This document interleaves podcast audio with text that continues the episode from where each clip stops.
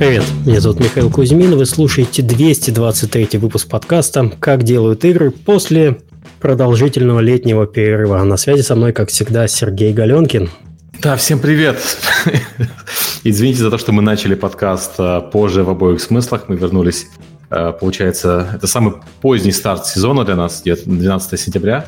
Обычно мы начинаем э, где-то с конца августа, сразу после Gamescom, но в этот раз никто из нас на Gamescom не поехал, мы поехали на PAX West и начинаем уже после него. Подкаст традиционно будет первый подкаст сезона про то, как мы все провели лето. Мы имеем в виду не только меня и Мишу, но и индустрию в целом. У нас ваши любимые гости, Э, просто потрясающий комплект, полный комплект, я бы сказал. Да Лерика какие Малаева, гости! Да, Лерика Малаева, управляющий директор DevGam. Всем привет! Алекс Нечипорчик, э, CEO Tiny Build Games. Привет, привет. И Олег Чумаков, CEO э, Luden.io. Здравствуйте. Мы так по вам скучали, вы себе даже не представляете. Класс. И по вам я тоже по всем скучал. По Сережке, по Мишке, по Алексу, по Лерике, по всем скучал. Скучал, да, скучал, а на PAX Fest не приехал. А знаешь, как мы по тебе на Паксе скучали, а? Мы сделали селфи, где все были, кроме Олега. Да. Ну ладно, в том году вы тоже не приехали. Поза кадром. Да. Олег, я, я, у вас сегодня, я у вас буду сегодня интервью брать, как не бывало. Если бы мы все там были, ну какой бы диалог у нас был? Ну, было клево, да. Ну, а помнишь, там А так я вас прошу предъявить как бы за ПАКС, там, за вечеринки, за все дела, и всем будет интересно. А, Олег, ты был в Gamescom? Нет, конечно. А, вот это вот это уже уровень топ-менеджмента, правильно. Нефиг на эти выставки ездить, время тратит. Пускай э, инди-разработчики катаются. Так, ладно, давайте ближе к нашему телу. Э, традиционный наш блог по спонсорам, а также по Патреону. Напоминаю, что поблагодарить нас за наше безумное участие в этом подкасте уже какой, Серега? Седьмой сезон, получается? Да, седьмой, седьмой год сезон. Седьмой год. Да, седьмой год мы выходим в эфир, и если у вас появилось внезапно такое безумное желание поддержать нас э, деньгами, сказать нам спасибо, есть Patreon, ссылка есть в описании, мы будем вам очень благодарны. А также наш подкаст э, существует благодаря нашим спонсорам. Э, наш генеральный спонсор компании PlayX входит в топ-10 разработчиков э, мобильных игр в мире. Сейчас компания открыта вакансия продюсер. На этой позиции вы будете контролировать процесс разработки, развивать проекты с точки зрения геймдизайна, а также разрабатывать и оценивать концепции ключевых фичей. фичей, фичей. Если вы, хотите, э, если вы хорошо знаете рынок мобильных э, free-to-play игр и имеете портфолио выпущенных проектов, заходите на job.playx.com, находите вакансию продюсера, отправляйте свое резюме. Еще раз job.playx.com. А подкаст выходит при поддержке Apodil. Apodil – это платформа для грамотной монетизации мобильных приложений. Apodil помогает разработчикам встраивать рекламу, анализировать эффективность и получать максимум дохода. Через единый SDK Apodil дает доступ к более чем 35 рекламным сетям. Он автоматически подбирает самую выгодную для разработчика рекламу в режиме реального времени, чтобы вы могли полностью сосредоточиться на создании классных игр, а не на их монетизации. А, подкаст также выходит при поддержке Корона. Корона – это кроссплатформенный движок для быстрого создания 2D-игр и приложений. С ним вы сможете легко и быстро создавать качественные игры и приложения для всех самых популярных платформ. В Корона нет скрытых платежей, отчислений и роялти. Независимо от того, как много человек у вас в команде и сколько игр вы выпустили, вам никогда не придется платить за базовый функционал платформы. Корона не только движок, но и сильное сообщество. Понятная документация, более 500 тысяч разработчиков и живой форум. Создавай игры вместе с Короном. Это легко, быстро и бесплатно. Подробности на сайте coronalabs.com. А подкаст также выходит при поддержке Завод Games. Завод Games – московская студия разработки игр. Прямо сейчас команда ищет младшего геймдизайнера без опыта работы. Подробности на сайте завод.гейм. Кстати, вот нас постоянно спрашивают, как попасть в индустрию геймдизайнера без опыта работы. Вот. Вот она ваша вакансия а, мечты. Я хочу сказать, что это очень редкая вакансия, когда люди ищут геймдизайнера без опыта работы, поэтому бы хватал и бежал. В общем, если вы умеете писать буквы, давайте. Если эти буквы еще в слова складываются, вообще замечательно. И у нас новый спонсор, вы представляете, мы же не просто так лето провели, мы нашли вам нового замечательного спонсора, компанию, которую вы все прекрасно знаете. Это компания Game Insight. Решила также поддержать наш проект, за что ей огромное большое спасибо. А, крупней, а, Game Insight — это крупнейший разработчик а, мобильных игр с офисами по всей России, а также СНГ и Прибалтике. Game Insight — это лучшие хардкорные игры, сим-тайкуны и хиданы с суммарной аудиторией более 350 миллионов игроков — также это крутейшая команда R&D, получающая доступ ко всем топовым технологиям и возможностям разработки. Мы не стоим на месте, все время пробуем себя в новых жанрах. Go к нам пилить крутое. Мне это нравится. Пиши на dreamjobs собака gameinsight.com или смотри, что у нас есть интересного по хэштегу GoGameInsight одним словом. Еще раз dreamjobs собака gameinsight.com game-insight, если вы не в курсе. Но найдете. Спасибо. И, и вот, несмотря на то, что у нас есть Лерика, мы тут с какую-то конференцию. Хоба. Итак, Сейчас начнем рекламировать конференцию, которая не DevGam. 5-6 э, октября в Праге состоится уже третья геймдев-конференция FOSI. FOSI Прага — это больше тысячи участников и 90 докладов, посвященных всем аспектам разработки видеоигр от прототипирования до продвижения. Выступать будут представители Riot Games, Microsoft, Guerrilla Games, Wargaming, Google и других компаний, которые управляют будущие ви- видеоигры прямо сейчас. Узнать больше можно на сайте конференции.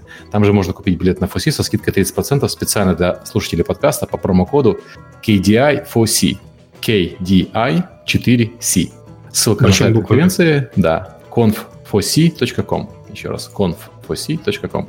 Вот такая вот конференция. По-моему, если не ошибаюсь, ее в Wargaming делают. И да, ее делают, ее делают Wargaming не, не первый и не второй раз, э, насколько мне И она, кстати, очень даже хорошая. Мои девочки постоянно туда ездят, и там О! отличные доклады. Раз девочки Девгамы ездят, надо, надо поехать, и все. Я, я вылетаю завтра. Шучу. Нет. Завтра рановато будет.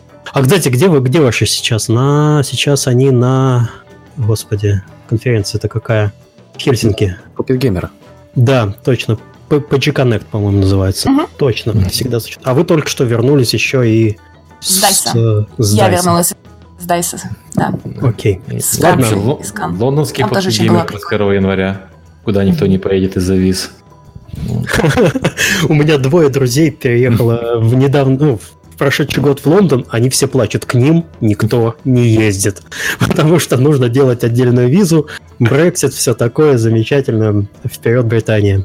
Ну да, да. Э, это, это не шутка на самом деле. Мы, это не шутка, абсолютно. Да, с семьей в Лондон хотели съездить очень много лет и не съездили, потому что я как представляю, что это надо делать визу на всю семью. Я в свое время когда делал визу на себя и плюнул и получил визу на границе вместо того, чтобы делать ее, потому что процесс там какой-то совершенно безумный. Да, вот. так что да, мне кажется, что э, Brexit им пойдет в плане туризма не очень на пользу, в плане конференции. Так, еще маленькое, пока мы далеко не убежали, объявление. Мы с TeamSpeak наконец-то в 2018 году перебрались на Discord, потому что Серега в клювике из другого подкаста нам принес э, бота э, для Discord, который может писать все дорожки замечательно, все работает. Но вдруг, если что-то не так, вы нам, пожалуйста, скажите как нас слышно, плохо, хорошо или средненько, так себе. В общем, пишите фидбэк, оставляйте, обязательно прочитаем. Фидбэк можно написать у нас на сайте, есть форма контактов, или тут прям в чатике в режиме реального времени, вы нам про это расскажете. Вот. А еще у меня перед самым эфиром действительно сгорел блок питания. Я вот в экстренном режиме за полтора часа до начала эфира мотался в ближайший DNS, покупал у людей в, жор... в оранжевых майках э, блок питания, потом его прикручивал очень быстро и Вроде Ты бы успел. Надеюсь, тоже был в оранжевой майке? Нет, я схватил первую. О, я был, кстати, в майке в красной. Э, э, майка. Есть такая из старых добрых времен как пока еще компанию Tapjoy, по-моему, Unity не купил. Я шучу по поводу оранжевой майки, потому что Миша сменил корпоративные цвета на оранжевый и теперь работает директором по маркетингу в Tiny Build. Спасибо за поздравление. Особенно Алексей Лерика меня поздравляет. Не, они скорее соболезнуют. Я, слушайте, ко мне столько людей подошло из компании, похлопывая меня по, по плечу и говоря, у, чувак. Не представляешь. Представляешь, ты куда, у, тебе это, ну вот. Да, это правда, я с конца августа я покинул компанию HeroCraft. Э, это не связано с самой компанией, это связано больше с предложением, которое мне сделал Алекс. Э, если Теперь это моя вина, да? Да, теперь я на тебя все складываю, понимаешь? Я такой честный человек. Нет, на самом деле просто э, когда тебе в текущем в текущей жизни ситуации вообще, что происходит в мире, предлагают переехать работать на международную компанию, я был бы, наверное, не самым умным человеком, если бы я отказался. Ну вот, поэтому мы, сколько мы, месяц, по-моему, с тобой общались. Ну, да, плюс-минус. Да, плюс-минус месяц, и я, и вы же знаете мое отношение к переезду на другие страны. Э, я человек осторожный, ну, сначала надо носочком в воду потрогать, какая температура, а потом уже туда прыгать. Есть, ты в Литву, то есть ты в Литву сначала переедешь? Слушай, это, это не очень. Хотелось бы, кстати, это не очень далеко. А, а, Олег, извини, э, я, мы обычно не говорим про Климова в подкасте, но он же к вам переехал на Кипр теперь. Разве нет? Как же, Кипр, Кипр проклят теперь? Нет, Кипр не, теперь... Не, это... не встречал, не знаю, может быть, переехал. Я вижу фотографию у него то с Жуписа, э, извините, из, из района Вильнюса, то с Кипра.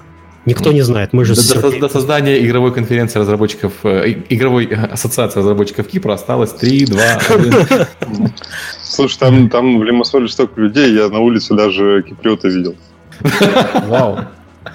Ну, у Лимассол 30% э, русские, если я правильно помню, по последним подсчетам. Но, может быть, конечно, и больше.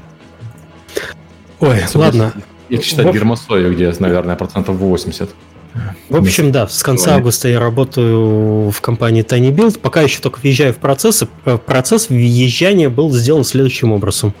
Э, я уволился, был у меня последний рабочий день. Через два дня я прилетел в Сиэтл и был брошен фактически на ПАКС.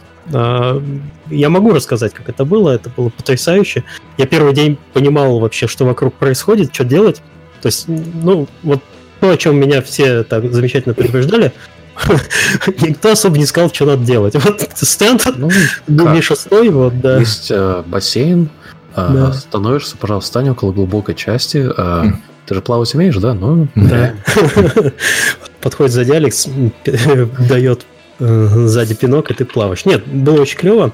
Э, давай, может, тогда сразу же перейдем, наверное, по порядку к как у нас все было, был приезд, потом приезд не особо всех интересует, индустрия про это не особо должна знать. А, сначала был у нас а, DevGam Summit, угу. все верно. Потом была да. пресс-конференция, или наоборот. Я у меня уже в голове уже немножко запуталось. Оно все было одновременно, Миш. Нет, да. просто в один день был DevGam Summit, а... Да, в среду был DevGam, в четверг у нас была пресс-конференция, и потом Точно. начался PAX с пятницы по понедельник, что вообще я, я не, не понимаю, зачем организаторы сделают 4 дня. Это отвратительно. В понедельник. Да, в понедельник это самый, самый печальный день на ПАКСе. Да, и ты такой просто уже стоишь и... Ах. Что, Лер, расскажешь про... Да, конечно. Вообще, это как бы мы второй раз уже делали DevGam Summit в Сиэтле. А, в прошлом году он был перед Casual Connect, а в этом году решили сделать перед PAX. И на самом деле получилось собрать более интересную аудиторию. А, было около 200 человек, там 200 с копейками, и в основном экзекутивы. А, то есть, чтобы вы понимали, DevGam Summit абсолютно отличается от DevGam конференции, которую мы проводим в Москве и Минске. Он заточен на B2B, там у нас были прекрасные инвесторские панели, как получать инвестиции, тратить деньги. То есть у нас какой-то момент э, на сцене сидело 350 миллионов долларов инвесторских денег. Было очень прикольно. А, а, что, что, что еще? Ну, в общем, все доклады мы уже, кстати, так как их немного, их всего там 7 докладов было, они уже все выложены на канале а, DevGam, на YouTube-канале, так что можете заходить, смотреть. А, вот. И я думаю, что в следующем году мы опять точно так же будем делать, потому что мне понравилось очень. Мне очень понравилось, что во время круглого стола принесли еду. Это было лучше. Я, я никогда такого не видел на конференциях. Это потрясающее решение. Да, чтобы вы понимали, вся конференция проходила в э, таком аутентичном dinner theater это когда, вот знаете, как для выступлений, вот там стендап-комедии какие-то, еще что-то там, рок-концерты проходят. И там такие диванчики и столы и люди вот как бы сидели за этими диванчиками, мы их кормили, они смотрели доклады, и это было очень клево. А еще очень смешной момент, то, что э, я Мишу заставила волонтерить. И Миша собирал пакетики участников перед э, Короче, не, не зря, не зря стал начал работать в компании Build. Начал с волонтера. Да, надо пройти все этапы. Все этапы. До директора по маркетингу, начиная с волонтера. Наоборот, Миша, можно говорить, как легко пробился. Один в среду волонтерил э, на девкаме, а в четверг уже директор по маркетингу на Самый быстрый взгляд. Не-не, до этого я еще два года оранжевые штаны носил, чтобы притереться. Да, да, да, это импринтинг на мне уже случился. Подсознательно. Учитесь, учитесь. Да. Так, ага, Лерика, продолжаем это все по ну что, да, да. На следующий день э, мы делали пресс-конференцию Build. О ней, наверное, Саш, может быть, ты немножечко расскажешь? Да, получается, мы а, перед каждым а, PAX West, так как а, Сиэтл это наш родной город, мы каждый год обычно запускали какую-то игру. То есть это то, то Party Hardball, то The Final Station, и мы делали какую-то интересную фишку. Но в этот раз у нас конкретно на PAX West запусков как таковых не было, но у нас накопилась куча анонсов, которые мы хотели сделать. И поэтому мы решили, что так как у нас уже есть вечеринка, которую все ждут, на которую обычно приходят где-то в районе 250-300 стримеров и ютуберов, мы решили сделать ее в том же веню, где был и этот DevGam Summit где, получается, ты входишь, называется The Triple Door в Сиэтле. Кто был на Casual Connect, а тот а, явно был в этом вене, потому что они там проводили лекции. Это, получается, заходишь, такой а, здоровый бар, где есть а, такие как а, кабинки, в которых можно уютно сидеть. А, и из бара есть вход в театр, в котором можно сидеть, кушать, смотреть а, презентацию или видео, или концерт, или что угодно. А, и вот... А, в когда э, двери должны были открываться ровно в 5, а презентация должна открыва- начинаться в 6, э, звонит э, тревога пожарной безопасности. И мы все такие, что происходит, и нас эвакуируют. И весь твит разрывается, что типа пресс-конференция это не билды, это огонь. А, стоим, а, ну, действительно, так и было. А самое смешное было, что я в тот момент оставил ноутбук на сцене, потому что я переписывал презентацию полностью. Ну, то есть реструктурировал ее, потому что там куча всего не работала. А, ну, в итоге нас Узнаю запустили. опытного издателя за 15 минут до президентской конференции. А там все так. работало, как хотелось, поэтому пришлось там переструктурировать. Там э, мой хороший друг Джон Карныч там с этим всем мне помогал. А, так вот, а, в итоге собрали презентацию в последний момент, а, поставили отчет а, и запустились. И самое смешное, что там а, помимо стримеров и ютуберов, там еще была парочка ключевых партнеров, а, которых а, нам надо было, ну, как бы впечатлить, можно сказать, да? А, И они садятся в первый ряд. А, И получается, а, я выхожу на сцену, и знаете, вот бывает такое, когда выходишь на сцену, и там, ну, не, не понять, что аудитория, как она себя чувствует и так далее. А здесь я выхожу на сцену, и зал просто взрывается. А, ну, может быть, сыграло то, что мы шампанское подавали на входе, и э, полностью открытый бар был. Вот аудитория взрывается, мы делаем презентацию где-то минут 40, э, объявляем 5 новых игр и апдейты по нынешним, и потом все идут играть в эти игры в бар, где я сделал всем челлендж, что эм, нужно выпить определенное количество э, алкоголя, потому что нужно, ты, когда букаешь место, ты э, минимальную гарантию оставляешь на баре, которую мы пару раз не выпивали в этом баре. Позор индустрии вообще. Да, позор, но они не разочаровали. Э, Было очень круто, и все выпили. Так, расскажи это про игры, которые мы анонсировали. Я тебе помогу в этом еще немножко. Да, помоги мне, пожалуйста, директор по маркетингу, вспомнить игры. Э, Мы анонсировали э, по порядку, я думаю. Да, я А. сейчас пытаюсь тоже вспомнить, какой порядок был Какой порядок у нас был? Ну, э, сначала мы анонсировали э, Hello Neighbor Hide and Seek. То есть э, приквел к соседу. И до этого мы за месяц до анонса мы его так крип- криптованно, что ли, через пазл, через такой бинарный код, где ссылка тебе давалась, просто слили билд, который мы показывали на Паксе. Вот просто народ его мог получить. А, Но мы ничего не анонсировали, мы не говорили, что это за билд, зачем он, почему, а, как это происходит. И там был а, один акт из не скажу скольки в финальной игре. И этот билд пошел вирально, и вот здесь мы его наконец анонсировали. И, по-моему, сейчас уже 2 миллиона просмотров на трейлере на Ютубе. За, полторы недели да, где-то или за две. Что очень неплохо, и это ну, гораздо больше хайп, чем у изначального соседа. По сравнению с другими э, трейлерами игр, которые были анонсированы, это в 10 раз, по-моему, больше. Да. Почти каждый. Да. Потом мы анонсировали замечательную игрушку, которую продюсирует э, Lazy Bear Games, э, разработчики Graveyard Keeper. Игрушка называется Swag and Sorcery. И, И кстати, билд обещали. Я Я напоминаю. тебе пришлю, они мне дали. А что, билд дают? Я тоже хочу. А кто тут последний за билдом, а? Ты, молчи, ты директор по маркетингу, у тебя должен быть вообще. Ты должен вообще.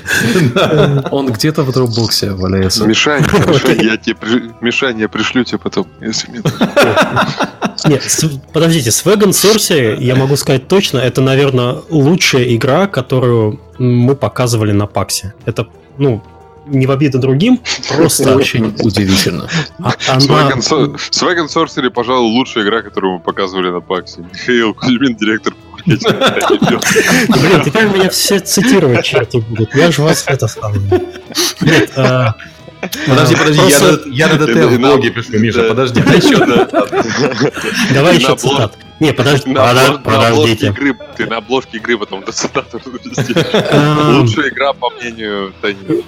Я могу сказать, почему... по мнению ты не бил, да. Подождите, дайте сказать, это же лучшая игра, дайте, что ж вы черти делаете? У вас, я вижу, хорошее настроение. Это не вы тут два часа корячились, блок питания подставляли. Мы смотрели конференцию Apple. А, еще и яблоками обматывались. Вот вообще. Это игра, в которой на стенде залипали люди по 2-3 часа. Я никогда такого не видел, чтобы люди просто не могли оторваться от игры. Вкратце, вкратце игра это, ну как правильно сказать, э, тайкун, или... Ну, это кликер, тайкун, РПГ, там, Idol. там очень сложно назвать прямо жанр какой. Да, ну, по сути, это э, упрощенный РПГ, если так подумать. Угу. А, то есть ты, э, у тебя есть город, ты его строишь, э, ты тренируешь персонажей, ты на не, надеваешь на них эквип. И потом э, ты отсылаешь э, до трех персонажей э, на квесты квесты, они идут как бы такие линейки, то есть у тебя есть статы, а, и ты атакуешь а, врагов, которые идут по твоей как бы линии. И ты вот смотришь одновременно, как, а, что происходит. И потом э, ты можешь в любой момент отозвать э, этого персонажа, чтобы забрать свап. Ну, чтобы он не или, умер, да. Да, или ты можешь как бы рискнуть чуть, э, чтобы ну, через этот пассивный бой пройти. По дизайну оно немножко похоже на Punch Club, то есть когда у тебя есть пассивный бой, когда заранее э, закрепен персонаж. Но я не знаю, оно, оно, как, оно как наркотик. Ты садишься, и оно такое расслабляющее, все интерфейсики понятны, и ты сидишь и играешь, и, и играешь. И я играешь. помню, как ты Лейку со стенда сгонял, она уже там час сидела. Ну, вот это Swag and Sorcery, э, такое приятное у нас удивительное Э, не понять, почему работает, потому что Punch Club вообще не работал на стендах у нас. А, мы его перестали показывать, потому что народ просто проходил мимо, не залипал ничего. Да, люди думали, что это, ну, это файтинг. Ну да, может быть. Ну, потом вместо этого ставили э, этот э, грушу машину, там, где ты хайскор себе набиваешь. Так вот, э, Swag and Sorcery это вторая игра.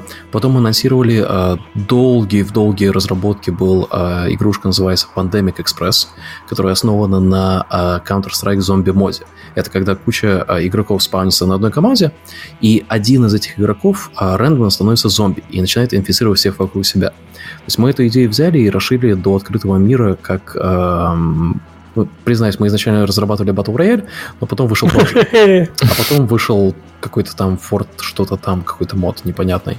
А, и а, пришлось идти немножко в другое направление, и вот это на основе зомби-мода. Играется очень интересно, вот сейчас работаем над юзабилити, потому что казуальным игрокам, ну, вот надо как-то преподнести этот геймплей. Представь себе Left 4 Dead, где а, вот эта вот волна ботов, это не волна ботов, это волна людей. Вот это, наверное, самое простое описание.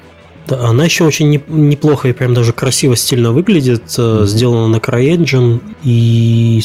Начали разрабатывать на Lamborghini, но это тема для отдельного подкаста. О, хорошо. О, а, да. кстати, на релиз у нас в 2019, но если мы будем говорить про на проект... Lamborghini? Какие мы оптимисты. Не, на CryEngine сделано. Оно началось на Lamborghini, потом а, перешли окей. на Cry. По понятным причинам. Так вот, э, это третья Третий. игрушка. А потом мы анонсировали Undungeon, который а, разрабатывает а, киевская студия Laughing Machines.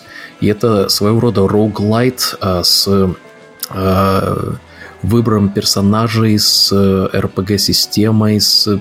Э, просто посмотрите трейлер. Там трейлер, за который я очень переживал, а он почти 5 минут был в изначальном кассе, потом, потом по-моему, сократились до 4.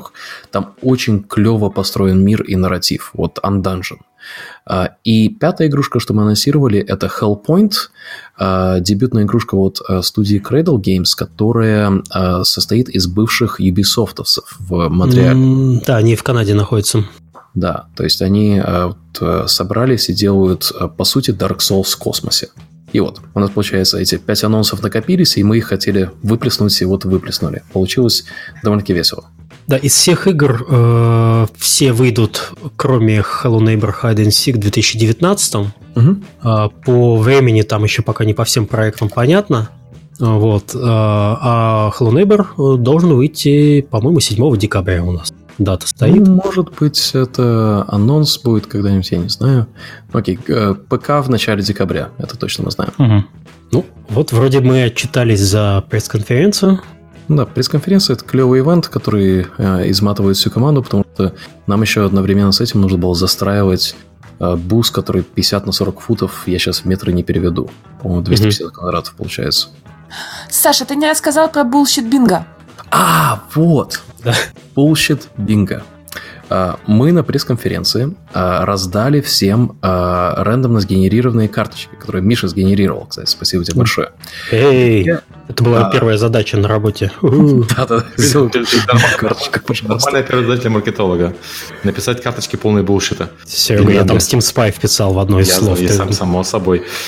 И получается, они рандомно сгенерированные, и она есть у каждого. Я говорю в начале презентации, пожалуйста, заполняйте ее, если у вас есть 5 в ряд или 5 в а, колонку по, по, по диагонали, а не горизонтали, а, то у тебя а, есть бинго. Есть просто встаешь и кричишь bullshit.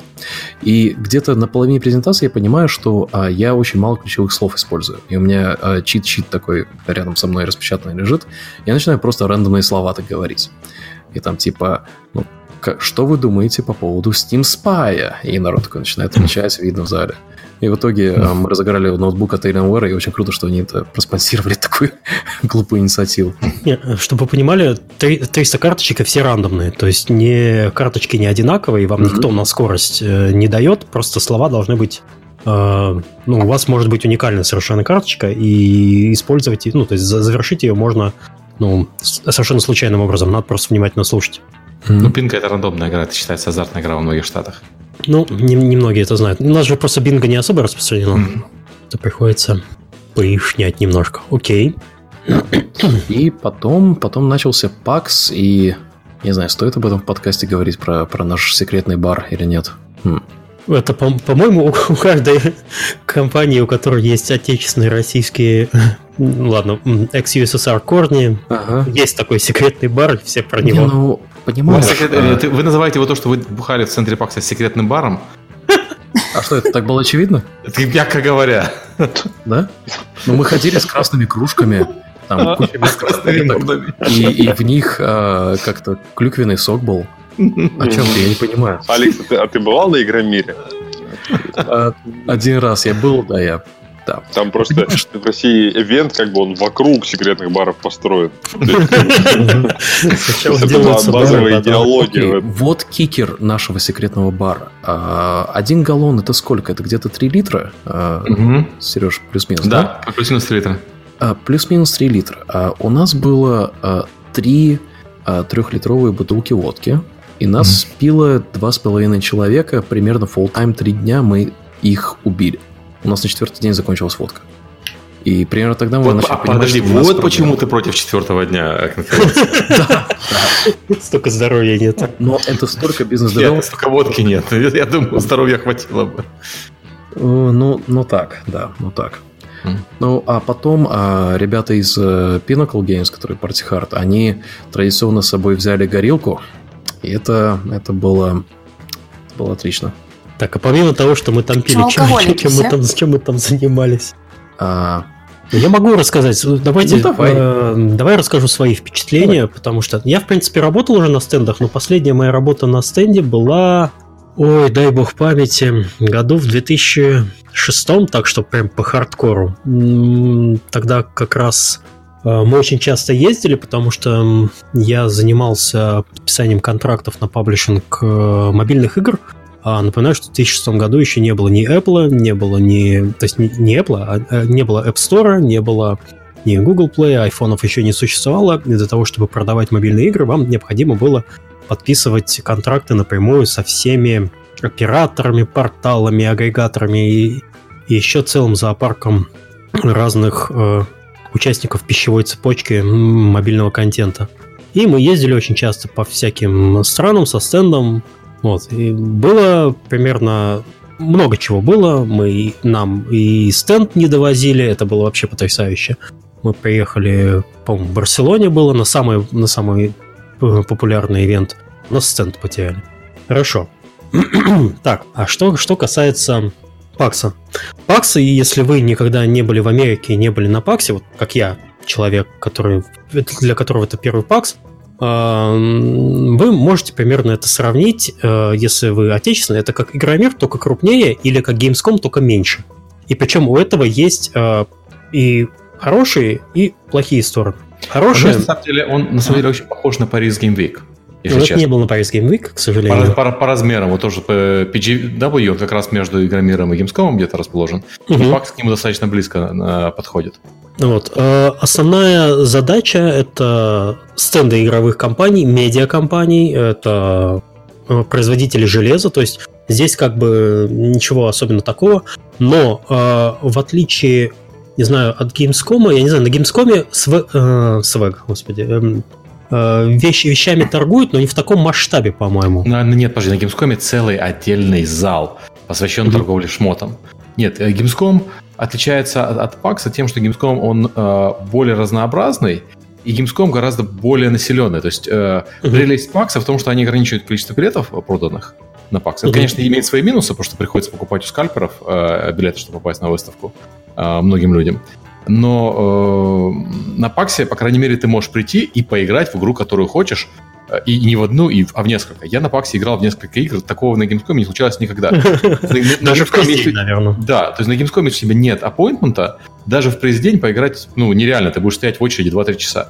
Пакс совершенно проще в этом плане, поиграть можно в очень многое, но практически во все, там только за некоторыми вещами была очередь э, за новыми.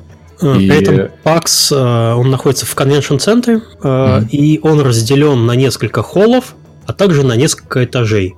Э, в этажах, э, если мне, я всего, к сожалению, удалось мне пробежать только один раз по всей выставке, mm. так, ну, минут на 20-30, чтобы так посмотреть, что mm. там есть. А те, которые находились э, друг над дружкой, это в основном тейблтоп, люди сидят, просто играют в разные настолки. Э, куча индиков. Рами там, кстати, нечаянно анонсировал свою новую игру. Mm-hmm. А... Про, про бизнес-политику Рами я поговорил, мне она показалась достаточно забавной. Окей. Мы с ним скоро, скорее всего, увидимся. А, ну, и два, два же больших холла было. С переходом. А, получается... Да, было два больших холла. Да, и на шестом этаже еще. А, сейчас. Четвертый и шестой, два больших холла, потом был... Э... А, ну на четвертом два холла на самом деле.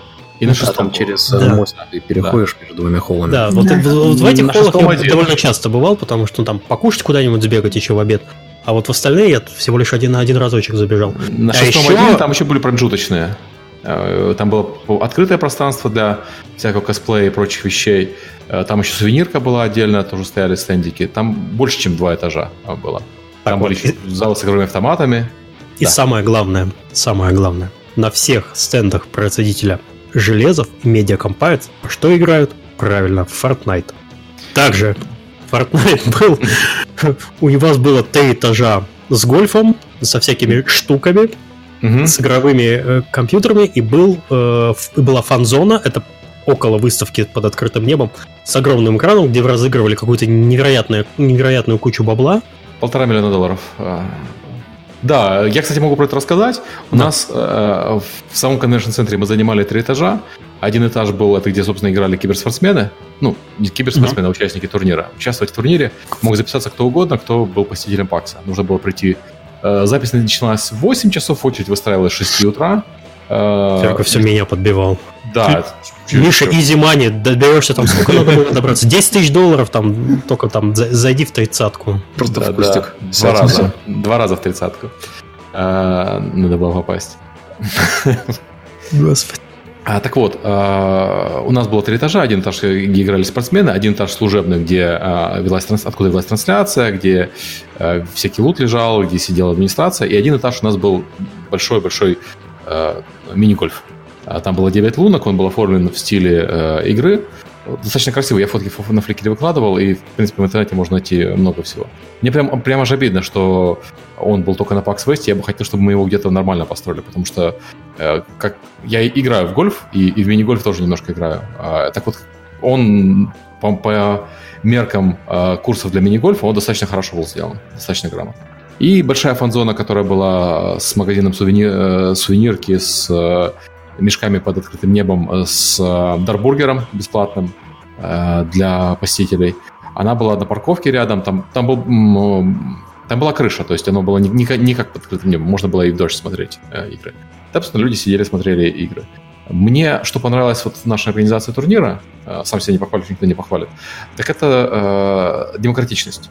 То есть участвовал мог каждый, кто пришел на конференцию, кто пришел на выставку, и в итоге победил совершеннейший нонейм. Парень, который э, занял первое место и взял 250 тысяч долларов, он э, к моменту за 15 минут до победы у него в Твиттере было 300 фолловеров.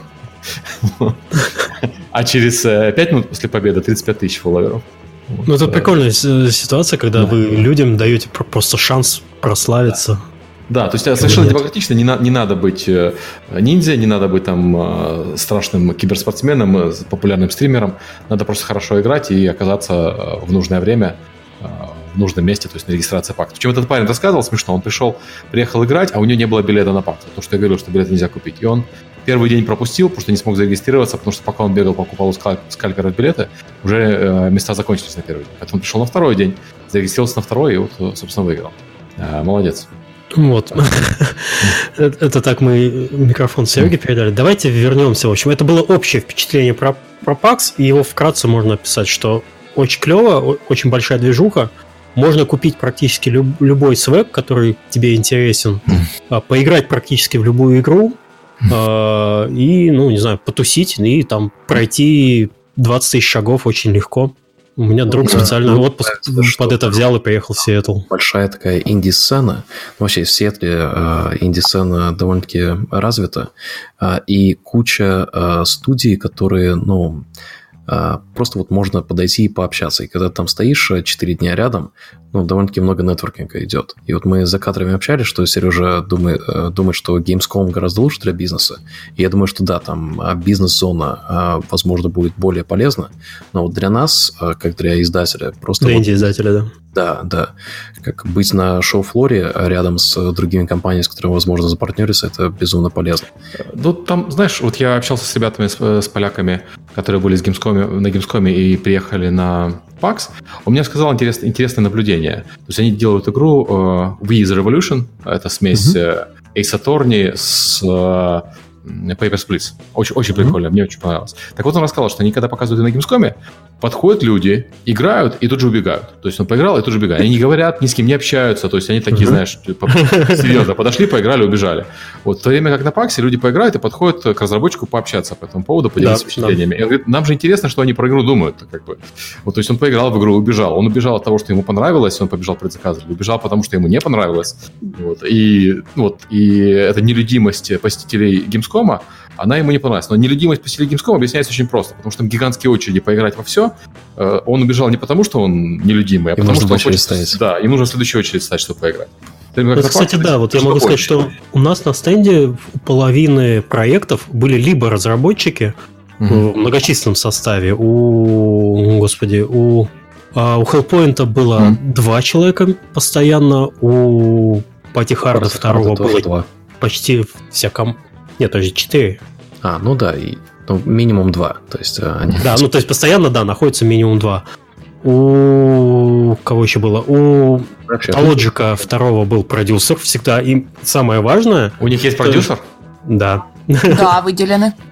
Он стоял и записывал геймплей, потому что команда не смогла приехать. Он записывал, как люди играют Logic, и потом в перерывах бегал, все это заливал и передавал команде.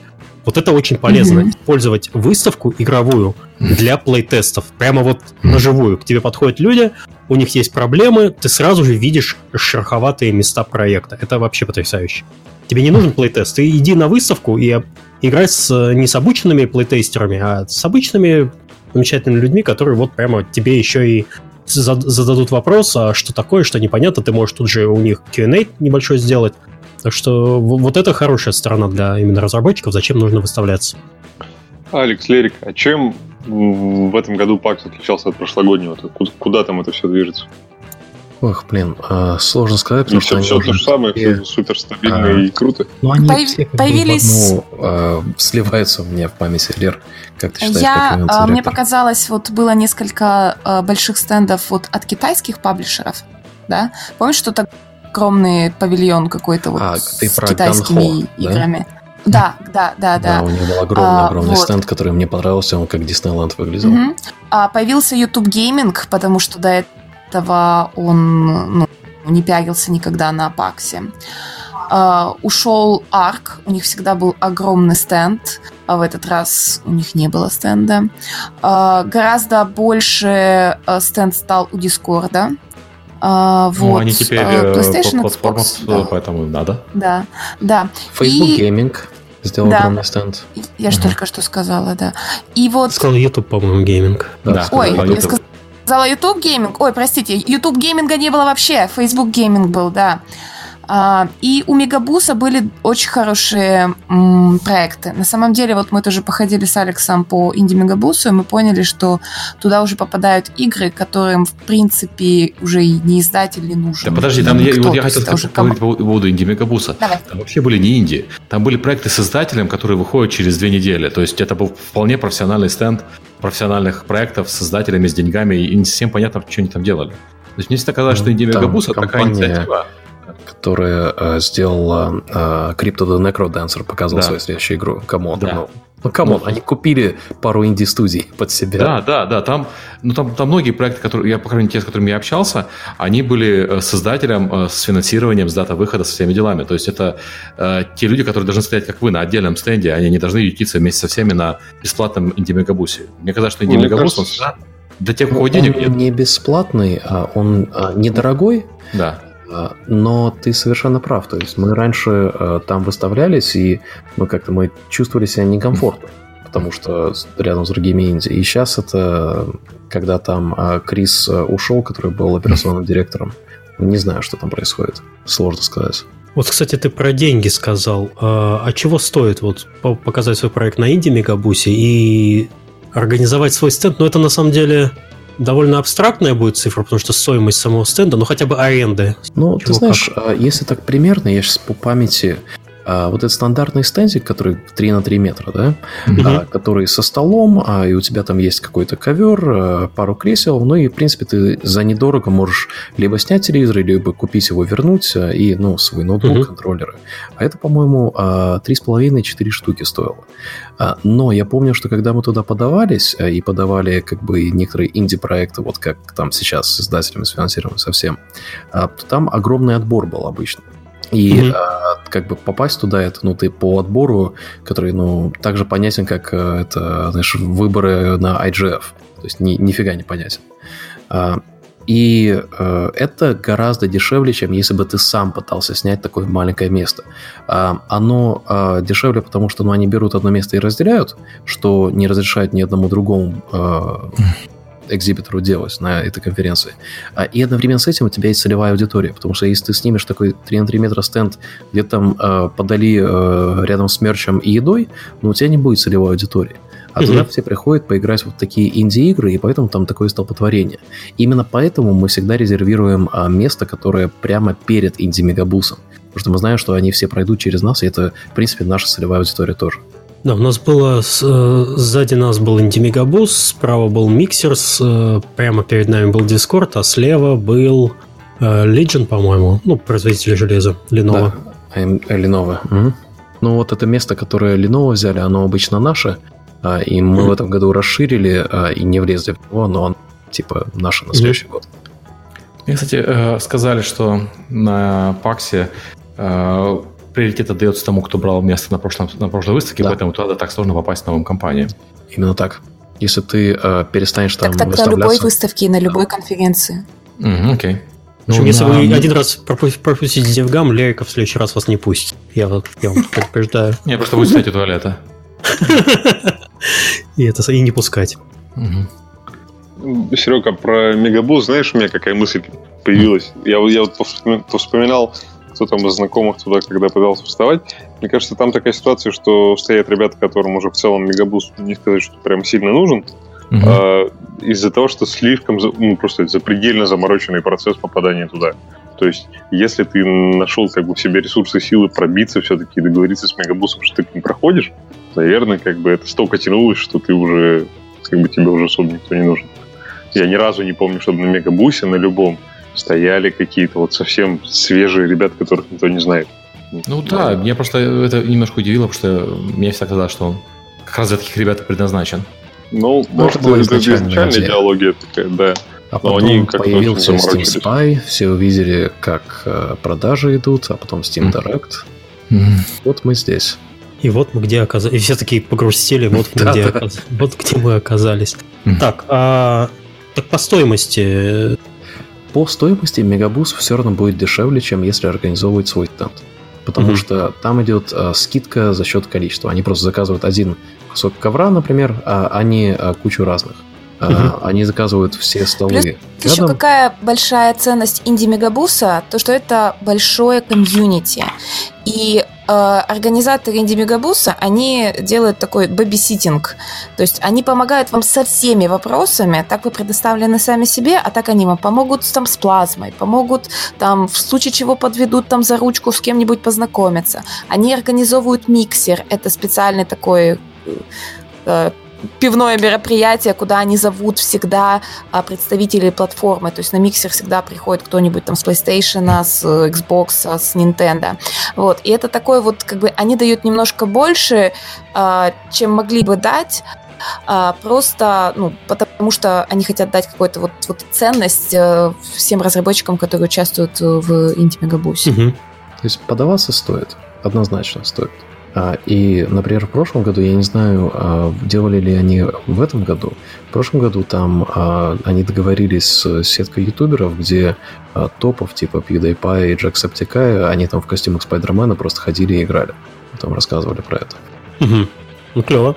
Так, что у нас еще по паксу получается полезного для индустрии? По паксу вообще полезного для индустрии. Я вот почему я настоятельно рекомендую всем на паксы ездить, потому что а, там мое самое любимое а, мероприятие, и я хотел бы, чтобы все это делали, все выставки, это экзибитор миксер.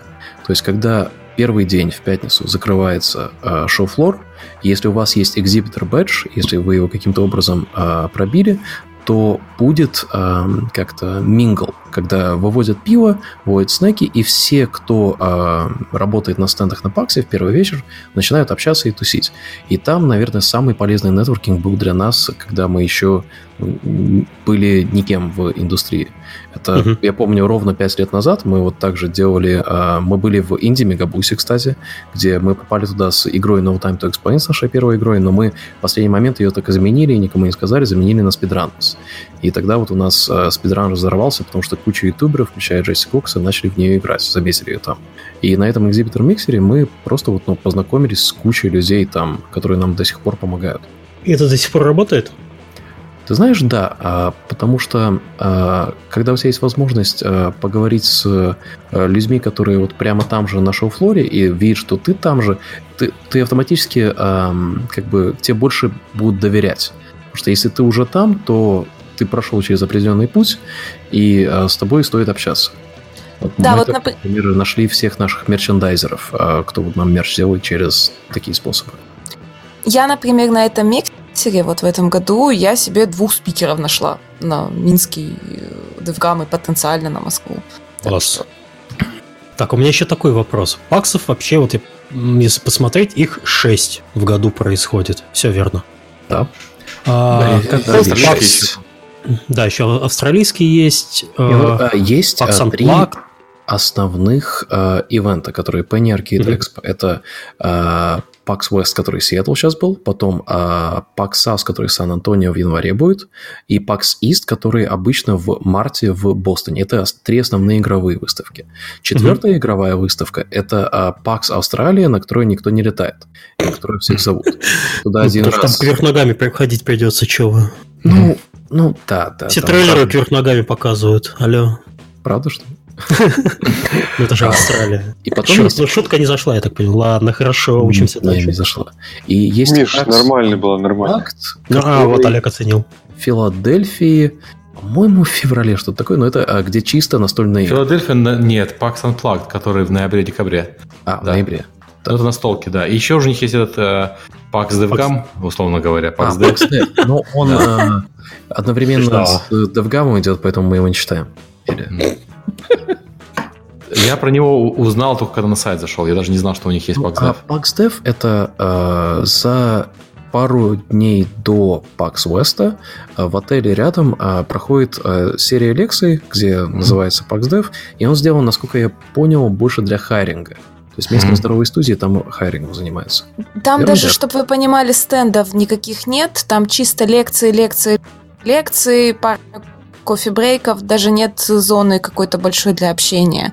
То есть это чисто лекции, где приходят э, разработчики, садятся, э, слушают доклады, делают записи, э, делают, организовывают мастер-классы.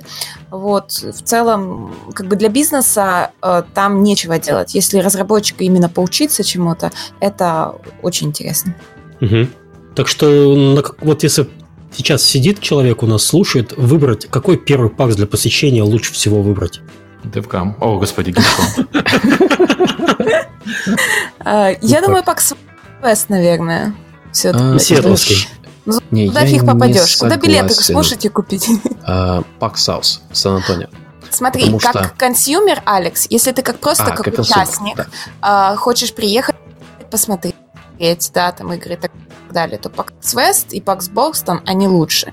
Если ты именно как exhibitor хочешь поехать, то лучше начать с PAX South. Почему? Потому что там гораздо меньше а, больших каких-то издателей платформ, да, там, по-моему, такого клипает а все сильно. Блин. Ну, да. У тебя что-то с интернетом похоже. Да, да. да. А, ну, окей. Продолжай, продолжай.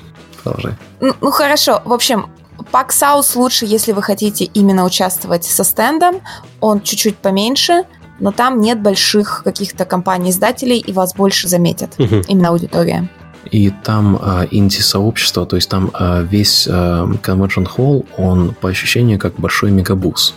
И там дешевле, а там гораздо дешевле. Вот э, как экзибитор я бы рекомендовал Pax South в Сан-Антонио. Легче попасть, дешевле, и вы там гораздо более выделяться будете но для бизнеса, возможно, оно будет не так полезно для вас. Как сиэтловский ивент. Как сиэтловский ивент. Угу. Окей. Хорошо, давайте, наверное, тему Пакса потихоньку закрывать. А, кто-нибудь был из нас на Gamescom? По-моему, из нас никто не ну, был. Да, У меня были коллеги на Gamescom а, по работе. Как, вот Сиэтловский ивент и Бостонский ивент, они гораздо дороже. Они туда очень потом ездили на, на Пакс со мной. Но а это вот конечно, для бизнеса сильно лучше, потому что отдельная бизнес-зона, может нормально а назначать встречи. Время на Паксе все встречи это Шератон или Гранд Хаят по отелям. А, и это ну, не очень удобно. Ну, как, или Шератон, Гранд Хаят, или какой-нибудь из ресторанов а, поблизости. Это или Макс, например, место, где можно есть, да, есть э, три обеда за, за день из этих всех встреч. А, вот. Э, ну, Gamescom по, по отзывам был еще мощнее, чем традиционно, еще больше народу, еще теснее. И, как бы Gamescom по-прежнему радует, но обычным посетителям на нем тяжело. Для бизнеса, да, он, он лучшая выставка. Он лучше E3, наверное, даже уже сейчас, э, потому что E3 сдувается, но посетителю там тяжеловато. Вот, да, я вот видел так, ужасающие вот фотки люди. с Gamescom, и я такой, я, я рад, что я не там. Так, так. давайте двинемся, наверное, дальше. Пакс мы давайте. закрываем. Uh, у нас, uh, мы же не просто клейку позвали, у нас уже скоро начнется DevGam, буквально вот в ноябре. В ноябре же. Да, да? 15-16 ноября. Uh, и чтобы вы понимали, мы уже, у нас уже 400 регистраций регистрации это 20% от количества людей, которые можем принять. Можем принять максимум 2000. Э, чтобы вы понимали, в прошлом году в этот период времени у нас было 10% э, от общего числа регистраций. То есть э, торопитесь, покупайте да, билетов билеты. не останется, не пустят. А мы да, обязательно, конечно. Ну, посмотрим. Программа будет анонсирована в конце сентября, начале октября. Мы прием заявок на доклады еще ведем до 21 сентября. Вот. И буквально на этой неделе мы наконец-то открыли прием игр на конкурс DevGam Awards, который мы проводим два раза в год. А, уже да. открыто? И а, да, уже открыто, mm-hmm. уже все можно сабмитить, подавать, и она продлится до 3 октября, то есть еще три недели. А, и как и в прошлом году, и как в Москве, у нас будет призовой фонд для Best Indie Game. И, как и в Москве, он будет составлять 20 тысяч долларов. То есть лучшая Best Indie Game получит 10 тысяч долларов, и остальные э, деньги разделят 4 э, номинанта этой категории.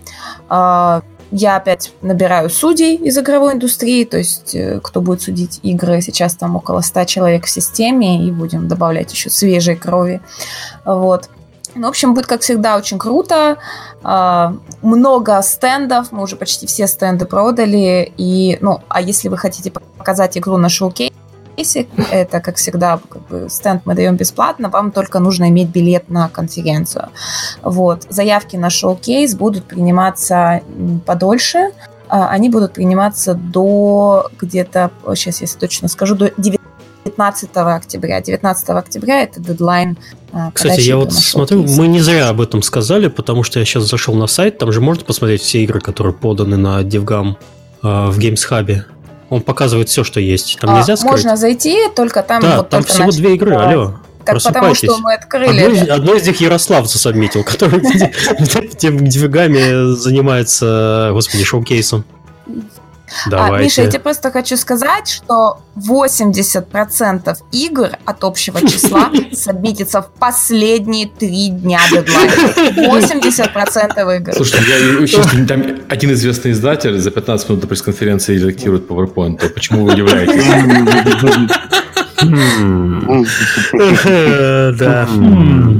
Хорошо. А, еще самое важное, самое важное изменение про то, что теперь э, вечеринки находятся в бизнес-билете.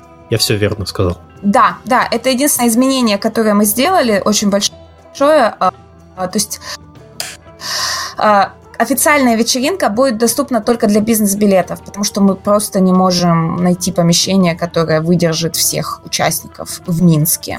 Вот, очень тяжело организовать. При этом при пати оно будет на уровне прошлогодней официальной вечеринки, там же в Катон-клабе, э, с едой, напитками и всем. То есть как бы официальная вечеринка переносится на день при пати, а в день официальной вечеринки будет просто будет вечеринка для, а, только для бизнеса. Вот. И как всегда, по традиции... Ой, я опять клипаю, да, наверное, да? А, а, по традиции а, мы делаем промокод на 15% э, скидки на все билеты КДИ. Можно большими, можно маленькими. KDI, промокод на билеты. Ага. И он будет действовать до пока билеты не закончатся. А, а Фуси делает 30%. Просто так. К слову пришлось. А у нас так. А Девгам лучше. А на припате же, Лер, я буду турнир делать, да? Да, да, на припате. А, я буду хостить а, первый, надеюсь, скорее всего, ежегодный турнир по покеру на Довгаме. Так, у меня есть ровно два месяца, чтобы научиться играть в покер. Учись. Mm-hmm. Это будет No Limit Hold'em. Мы будем играть с турбо-ставками, когда уровни повышаются каждые 15 минут. И ребаи будут первый час, то есть до конца первого уровня. То есть до, до первого перерыва, сори на, после четвертого уровня будет первый перерыв, и ребай закончится. Играете будет... на бюджеты проектов? Да. А, мы ставим а, проекты, то есть я делаю ререйт. Серьезно? Я думал, я пошутил, алло. Что? Я думал, я пошутил. Ну, почему ты думаешь, мы тебя наняли? То есть там бюджеты проектов режутся, надо будет маркетинг положиться и... Придется бюджеты зарабатывать на деньгами. Класс. Ну, это будет, а, я думаю, очень круто, потому что покер это такая вещь, которая, ну вот, э, дико интересно э, с коллегами поиграть, пообщаться, и потом впечатление, и потом, э, может, какой-нибудь приз дадим для выигрыша. Нам надо это все решить в плане а, легальности а, кэш-призов, и угу. а, пара людей хотели проспонсировать какой-нибудь там браслет или что-нибудь в стиле World Series of Poker. О, тут, кстати, в чатике вопрос к тебе, Лерика, пока мы далеко от темы не ушли. А, вечеринки навсегда будут для премиум билетов или только на Минск? А, скорее всего, на Москву тоже. Угу. И медиа-билет имеет ли доступ вы... на вечеринку? Да. Доступ на вечеринку, да, медиа будет иметь доступ э, на вечеринку. У нас всегда медиа приравнивается к бизнес-билету. Вообще мы единственная конференция, которая очень долгое время держала э, вечеринки для стандартных билетов. Если вы знаете, там, те же Game Gathering, White uh-huh. Nights, э, у них все вечеринки всегда только были, ну, официальная вечеринка всегда была только для бизнеса. А у нас всегда она была доступна еще и для стандарта. Ну, Я не думаю, что это будет поменять. большой проблемой для потусить, потому что, скорее всего, найдется какой-то один ответственный человек, который возьмет и на себя организацию небольшой вечеринки где-нибудь в округе. Это обычно всегда так происходит. Либо народ бьется там на небольшие команды и уже там своими... Если проблема, такая же основная проблема всех этих э, людей, которые хотят бесплатную вечеринку, потому что когда ты бьешься на команду, в итоге могут заставить заплатить за свои напитки. Ой-ой-ой. Это традиционно сходка на гимскоме, когда все собираются в баре, а потом а, кто последний, тот и платит. Извини. Алло. Сори, у меня интернет пропал, на секундочку. Да. Это, это да. А, вот еще, кстати, а, я тут э, зашел на сайт DevGam, представляете? И на главной mm-hmm. странице висит Pixonic DevGam Talks. Лерик, расскажи, что это такое? И почему 222 профессионала? А, да. А, э, если вы, кстати, вот это на тему, как я провел лето, да, вот помимо DevGam саммита мы в DevGam запустили новую инициативу, которую называем теперь DevGam Talks. Это серия тематических мероприятий, посвященная какому-то аспекту разработки игр игр, mm-hmm. узкопрофильных, э, не B2B, исключительно для разработчиков. Летом 16, э, ой, 14 июля, в середине лета, мы сделали первую такую конференцию совместно с компанией G5 в Э, Львове для художников и аниматоров. Получилось офигенно. Все доклады уже, кстати, на нашем YouTube-канале. Вот. А, и потом к нам тоже пришла компания Pixonic и говорят, а мы хотим сделать с вами тоже DevGam Talks, а, но только по очень специфической теме а, архитектура высоконагруженных систем. Да? Угу. А, то есть архитектура там, приложений, решений, архитектурные паттерны, стили. В общем, очень очень специфическая тема. Э, но они сказали, что мы хотим ее сделать очень узкопрофилированной, и чтобы там ну, не было вообще левых людей, то есть только разработчики. Поэтому э, мероприятие абсолютно бесплатное, но по предварительной регистрации. То есть вы можете сейчас зайти на devgam.com или devgamtalks.com, э, зарегистрироваться, и как бы если вы походите по профилю, да, если вы именно разработчик, именно программист, э, то вы можете попасть, вас могут запровить и попасть на это мероприятие. Помимо всех крутых докладов, которые реально мы очень долго искали докладчиков, потому что специалистов по этой тематике немного. А, не все хотят говорить, не все могут рассказывать, и мы по крупицах, по знакомым искали докладчиков. И все доклады опрувились, собственно, а, тех лидами компании Pixonic. Если мне не изменяет а, память, и э, что еще? Единственная, единственная конференция у нас в России по высоконагруженным проектам это Highload. А, э, кажется, да. Но это прям конференция-конференция, прям такая вот уху-ху. Угу. Окей, а сколько она будет, будет длиться? Какая примерно Это один программа? день. Э, то есть смысл в чем этих DevGam токсов всех наших, что это всегда однодневное мероприятие, мероприятие. Оно всегда проходит только по субботам, потому угу. что, чтобы люди могли на работу не отпрашиваться. Вот. И всегда у компании, то, всегда у конференции только один единственный спонсор, э, компания, которая поддерживает. Угу. Вот. И Pixonic, конечно, делает очень шикарно. То есть там будет, э, там готовят невероятные подарки для участников, там будут вас кормить кофе-брейками, обедами. В конце дня будет открытый бар и с кучей напитков напиткам, там ребята дегустировали коктейли.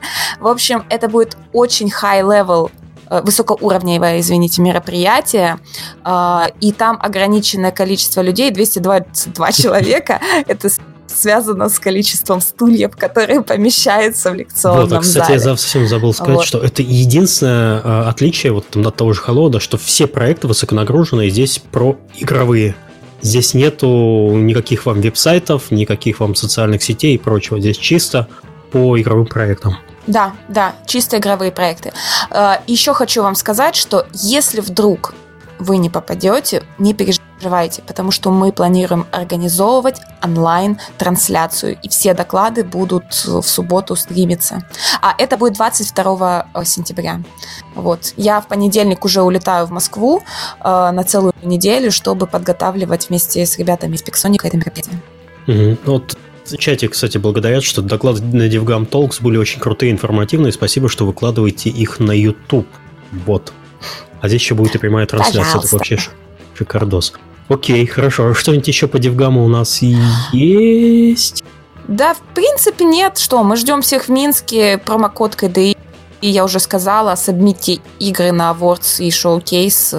Все остальное, я думаю, мы, когда у нас будет известна программа, мы где-то через месяц-полтора еще расскажу, чего прикольного ожидать у нас на Девгаме. Вот. Покупайте бизнес Турнир тоже а, скоро. Да, да, да, да. Давайте переходить к следующей теме. А. Расскажите мне, пожалуйста, что показал Apple, потому что я все это время провел э, бегая по магазинам смотри, и устанавливая а, если питание. бы ты Надо покупать имел, новый iPhone. Если ну, бы ты имел а, новые часы, да, и упал, пока ты бежал за новым мы бы об этом узнали. Почему? Потому что новые Apple часы будут знать, когда ты падаешь.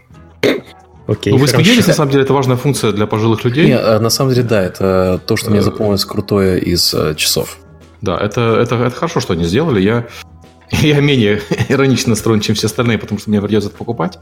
У меня жена давно iPhone не обновляла, ей придется купить. Apple ну, показал я новые... тоже, наверное, родителям куплю. Да, Apple показал новые э, часы, у которых, ну, вот, наверное, самые две мощные фишки – это Э, то, что они умеют определять, человек упал или нет, и то, что у них есть э, ЭКГ. На самом деле у них не настоящий ЭКГ. ЭКГ снимается по четырем точкам, в крайнем случае по трем. Они снимают ЭКГ по двум точкам. Это означает, э, что их ЭКГ позволяет определить только аритмию. Но даже возможность определить аритмию без визита к доктору, это уже очень круто.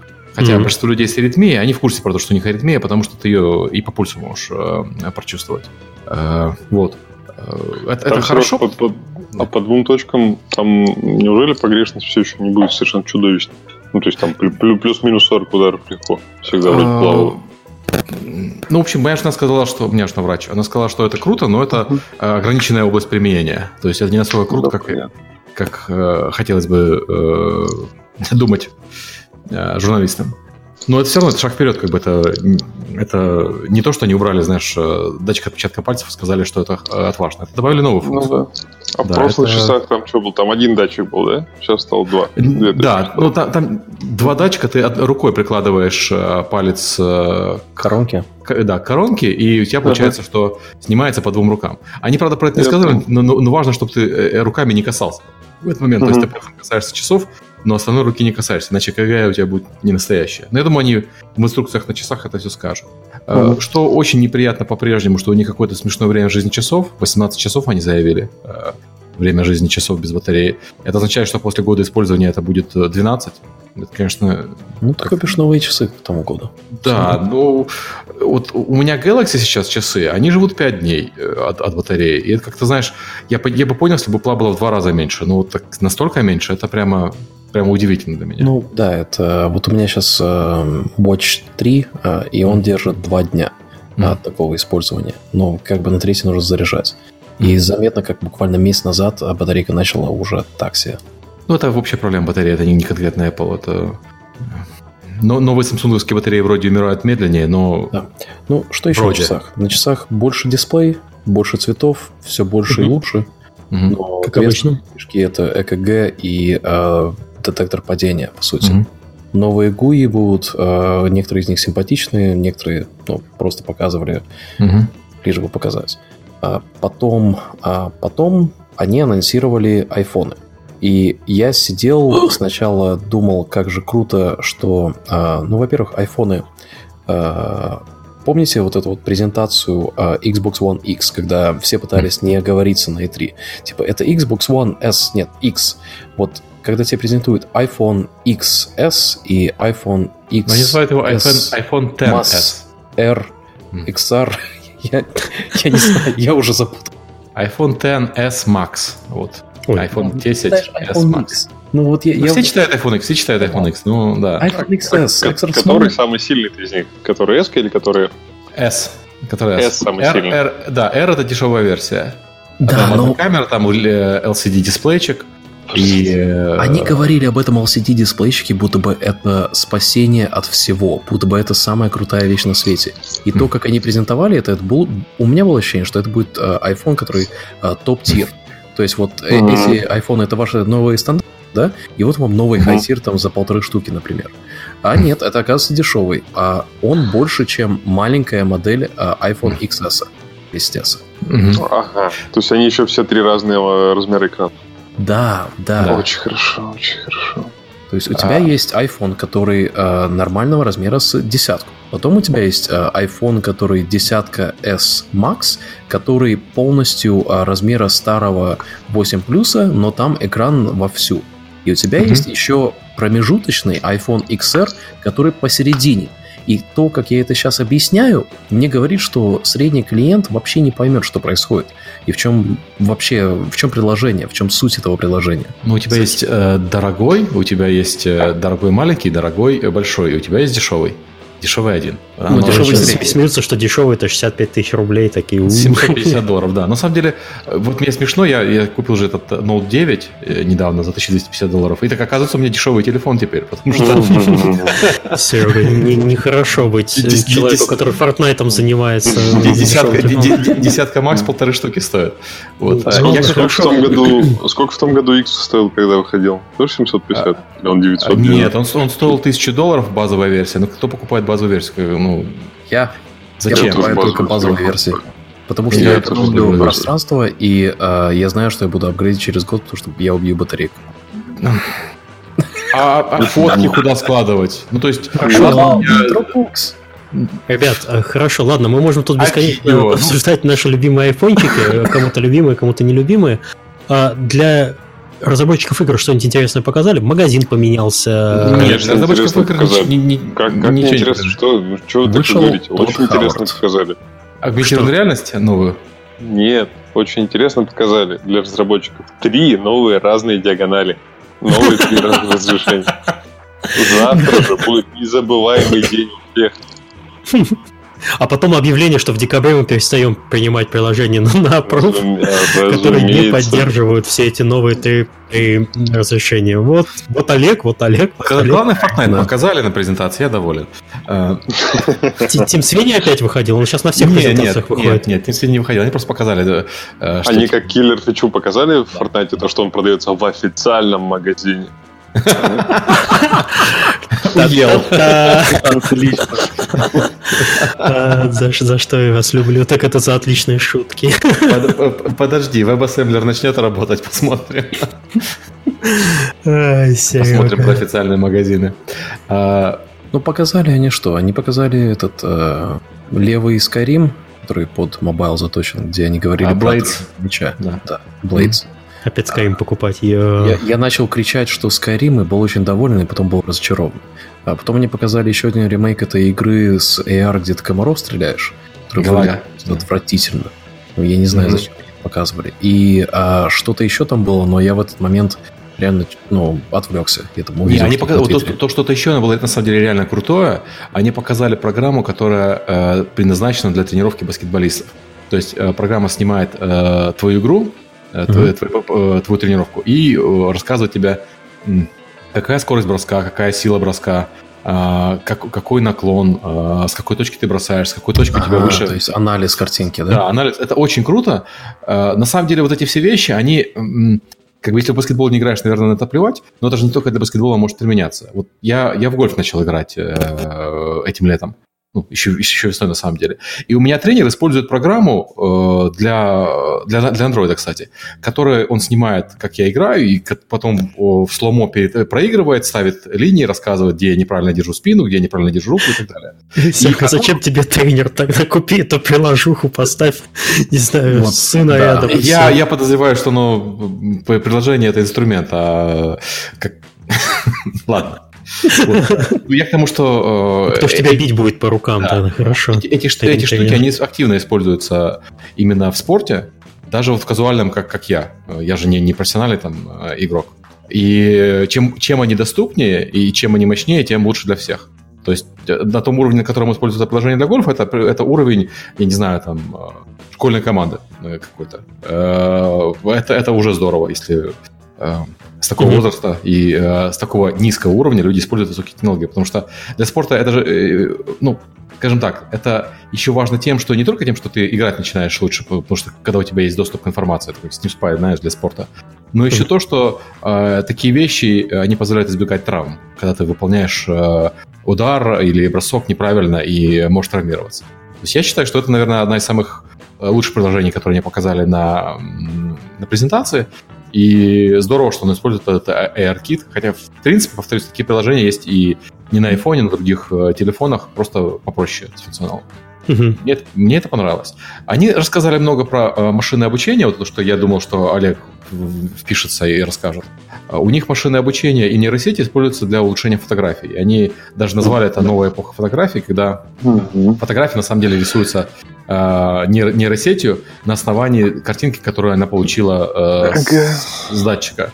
Это не только Apple делает, это делают, по сути, все современные продвинутые эм, э, смартфоны. Вот Миша твой э, P20 это умеет, мой Note mm-hmm. это умеет, э, iPhone это умеет.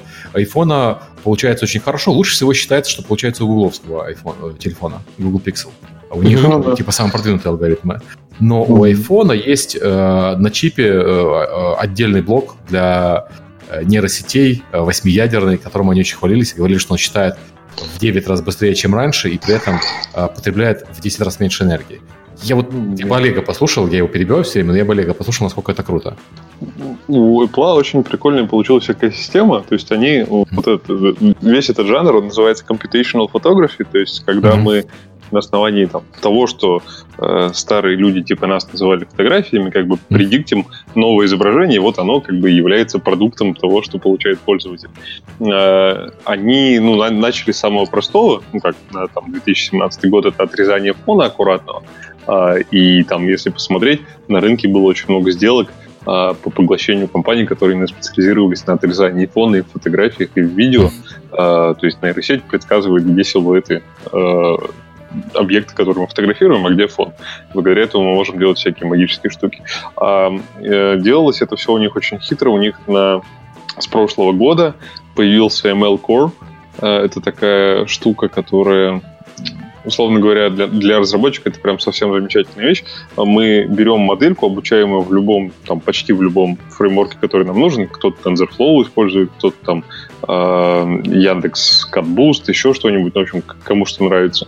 Э, берем эту вот модельку обученную, то есть файлик, где обученная нейросеть живет и сохраняет свои веса кладем через специальный скрипт, конвертируем там в специальный пловый формат, и все. Дальше мы к ней обращаемся просто к черному ящику. И э, Apple гарантирует то, что она будет запускаться не просто как-то там, а именно на специальном чипе, выделенном, который очень быстро умножает флоты. То есть такой какой-то ТПУ, видимо, Tensor Processing Unit. Вот.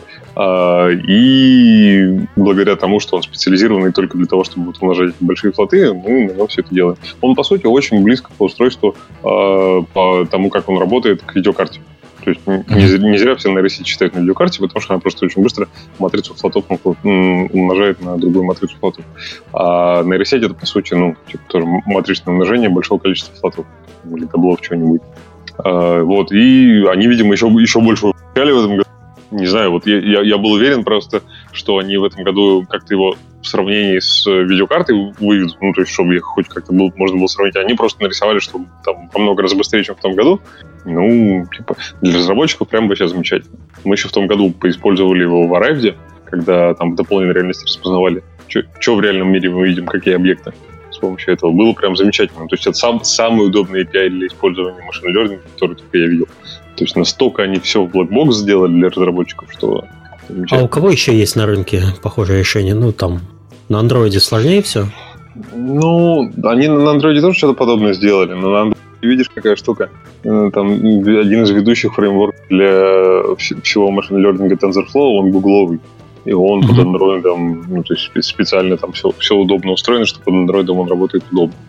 А вот запихнуть как бы сырой TensorFlow в iPhone без этой технологии, который, без этого вот ML Core, хрен его знает, наверное, был Подожди, не, под, подожди, не, у меня, собственно, да. Steam Spy на TensorFlow работает теперь. Ну да. А, ты хочешь сказать, что TensorFlow на iPhone не? TensorFlow моделька на iPhone, mm-hmm. да. мы ее обучили, вот у нас есть маленький файлик, мы его uh-huh. конвертируем скриптом, все, он работает. Как работает, нас не волнует, Apple для нас все, все uh-huh. решил.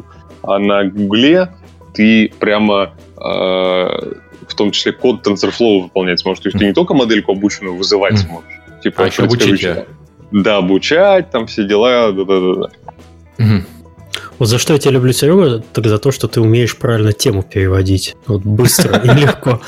Я слышал ключевое слово Steam Spy. Мы, я так понимаю, мы закончили про Apple. Про разработчиков для разработчиков больше ничего не не показали интересного. Вроде не было а, ничего. Я да, жене да. уже обещал купить новый iPhone, так что я уже сейчас... Я, я тоже попал, Миша, все окей. Да, так что все, все окей. Мы, мы, мы с тобой попали. пообещал?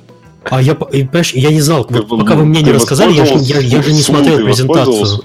Вот а, который, ты... короче, который мне Серега посоветует купить, я я буду обычный 10S покупать жене. Она не хочет прям большой. Она не, да, у меня тоже жена не хочет большой экран, так что, видимо, мы тут сходимся. Проблема. Я, я читал статью про дискриминацию женщин по размеру карманов в, в джинсах. В женских карманах, э, в женских джинсах карманы, как правило, сильно меньше, чем мужских, и поэтому женщина просто не может носить большой телефон, потому что он не влезет тупо в джинсы. И... Да. Да, и поэтому женщины покупают маленькие телефоны, хотя, в принципе, зрение у них не лучше, чем у мужчин. Они бы тоже смотрели в большие телефоны, если, если есть такая возможность. Вот. 10S он меньше, чем десятка? 10S а, меньше, чем десятка. Не, в смысле, а 10S такой же, как десятка по размерам. Просто у них еще есть 10S Max, который больше. Ага. А 10, 10, 10 XR. XR, он больше, чем десятка, но меньше, чем 10 Max. Да. Ага. Да. Легко. И 10, 10S Max он получается на одну десятую дюйма больше, чем э, Note 9. Ладно, пес с ними, разберемся, все купим. Хорошо. А, Серега, Steam Spy, как там сейчас э, на Дайсе назвали пост Steam Spy Era? А, да, это очень смешно звучит. Потому что Steam Spy а, сейчас больше пользователей, больше пользователей, чем когда бы то ни было. Для этого стоило закрыть просто данные и все. Да, да. SteamSpy сейчас работает на машинном э, обучении, на том самом э, используется самый TensorFlow, который мы только что обсудили. На айфоне. Да, на, ну, не на айфоне. Вот. Нынешняя версия, которая все еще крутится, это версия, которую написал я, она плохая. Но она плохая-плохая, ну, как-то нормально, более-менее нормально работает. Сейчас у меня есть уже новая бета-версия нового алгоритма, который написал другой человек, и которую я просто никак не могу выкатить, потому что я постоянно езжу по всяким конференциям. Я думаю, mm-hmm. может, на, на этих выходных сяду по покручу. Индустрия а. страдает, пока ты катаешься. Да. Не, ну что, ну, нынешний алгоритм худо-бедно работает. Ну, то есть, э, точность у нее не, не, не страшно высокая, но порядок, порядок цифр понять можно. А по подписчикам у меня сейчас прям очень много людей. У меня увеличились, э, увеличилось количество подписчиков в сравнении с э, до закрытия SteamSpy в три раза. То есть, э, когда э, Valve закрыла свою систему, они, конечно, сделали мне сильно хуже, потому что новая система менее точная. Они сделали всей индустрии хуже, но они еще, кроме этого, убили миллион доморощенных конкурентов SteamSpy. Вот. Mm-hmm. Я не знаю, хотели они это или не хотели, но такой side effect получился. Поэтому в итоге они все перешли на SteamSpy. Надо было цену поднять, наверное, на, на этот случай. А, черт. Да, не подумал. А, вот. А, Valve обещает же свой, ну ты сам слышал, они тебе пообещали, да. поэтому тебе... Лично мне Valve пообещал, а Олег это лично заснял. Олег свидетель, да, да. Я снял. Свидетель Steam Spy. Да. Я очень надеюсь, что они сделают в итоге, блин, свой когда-нибудь, э, потому что уже как-то неудобно. Но Ты правда пока веришь, не сделали, да. Ты правда Я веришь, думаю, что, что сделают. Вопрос, когда они это сделают. То есть э, они же не дураки, они же понимают, что доступ к информации, который предоставляет SteamSpy, особенно анализ по жанрам, по тегам, он на самом деле для разработчиков крайне важен. Э, все решения... Э, нет, любое решение можно сделать лучше, если у тебя есть доступ к информации. И для разработчиков, которые принимают решение разработки игры, они могут сделать более правильное решение, если у них будет доступ к информации. Я, поскольку работал в предыдущих компаниях, мы всегда опирались на, на данные, для меня это просто очевидно. Для некоторых людей не очевидно, но чем дальше, тем больше людей понимает, что э, принимать решение, имея данные, легче, чем принимать решение, не имея данные. Вот. А, и поэтому Valve, такие же точно, Valve на первом Steam Dev Days читали доклад про то, как важно иметь э, данные из своей игры, как важно смотреть на данные и как это полезно для, для разработки. То есть они не, такие точно, как и все остальные, они все это понимают. Значит, я думаю, что они сделают рано или поздно. Вопрос только когда, потому что Valve компания не очень быстрая в плане э, разработки. Но опять-таки, сейчас Steam пошел разрабатываться очень агрессивно. У них наконец-то появился конкурент, они боятся Дискорда и они боятся Твича. И э, поэтому в Steam есть э, новый чат, в Steam есть стриминг, и, и в принципе они ну, явно, явно зашевелились что, в принципе, не может не радовать, на мой взгляд. Я не верю, что... Наверное так, у Twitch а все есть, чтобы победить э, Steam, абсолютно все. У них есть день, не, неограниченные деньги, у них есть неограниченная аудитория, у них есть кредитные карточки всех американцев практически. Вот. У Twitch а только разработки, э, команды разработки нет, потому что я не понимаю, что у них происходит, если они до сих пор э, сам не, переписать не могут, на, чтобы он нормально работал. Э, и то, что у Twitch а есть магазин игр, э, про это не знает, наверное, никто.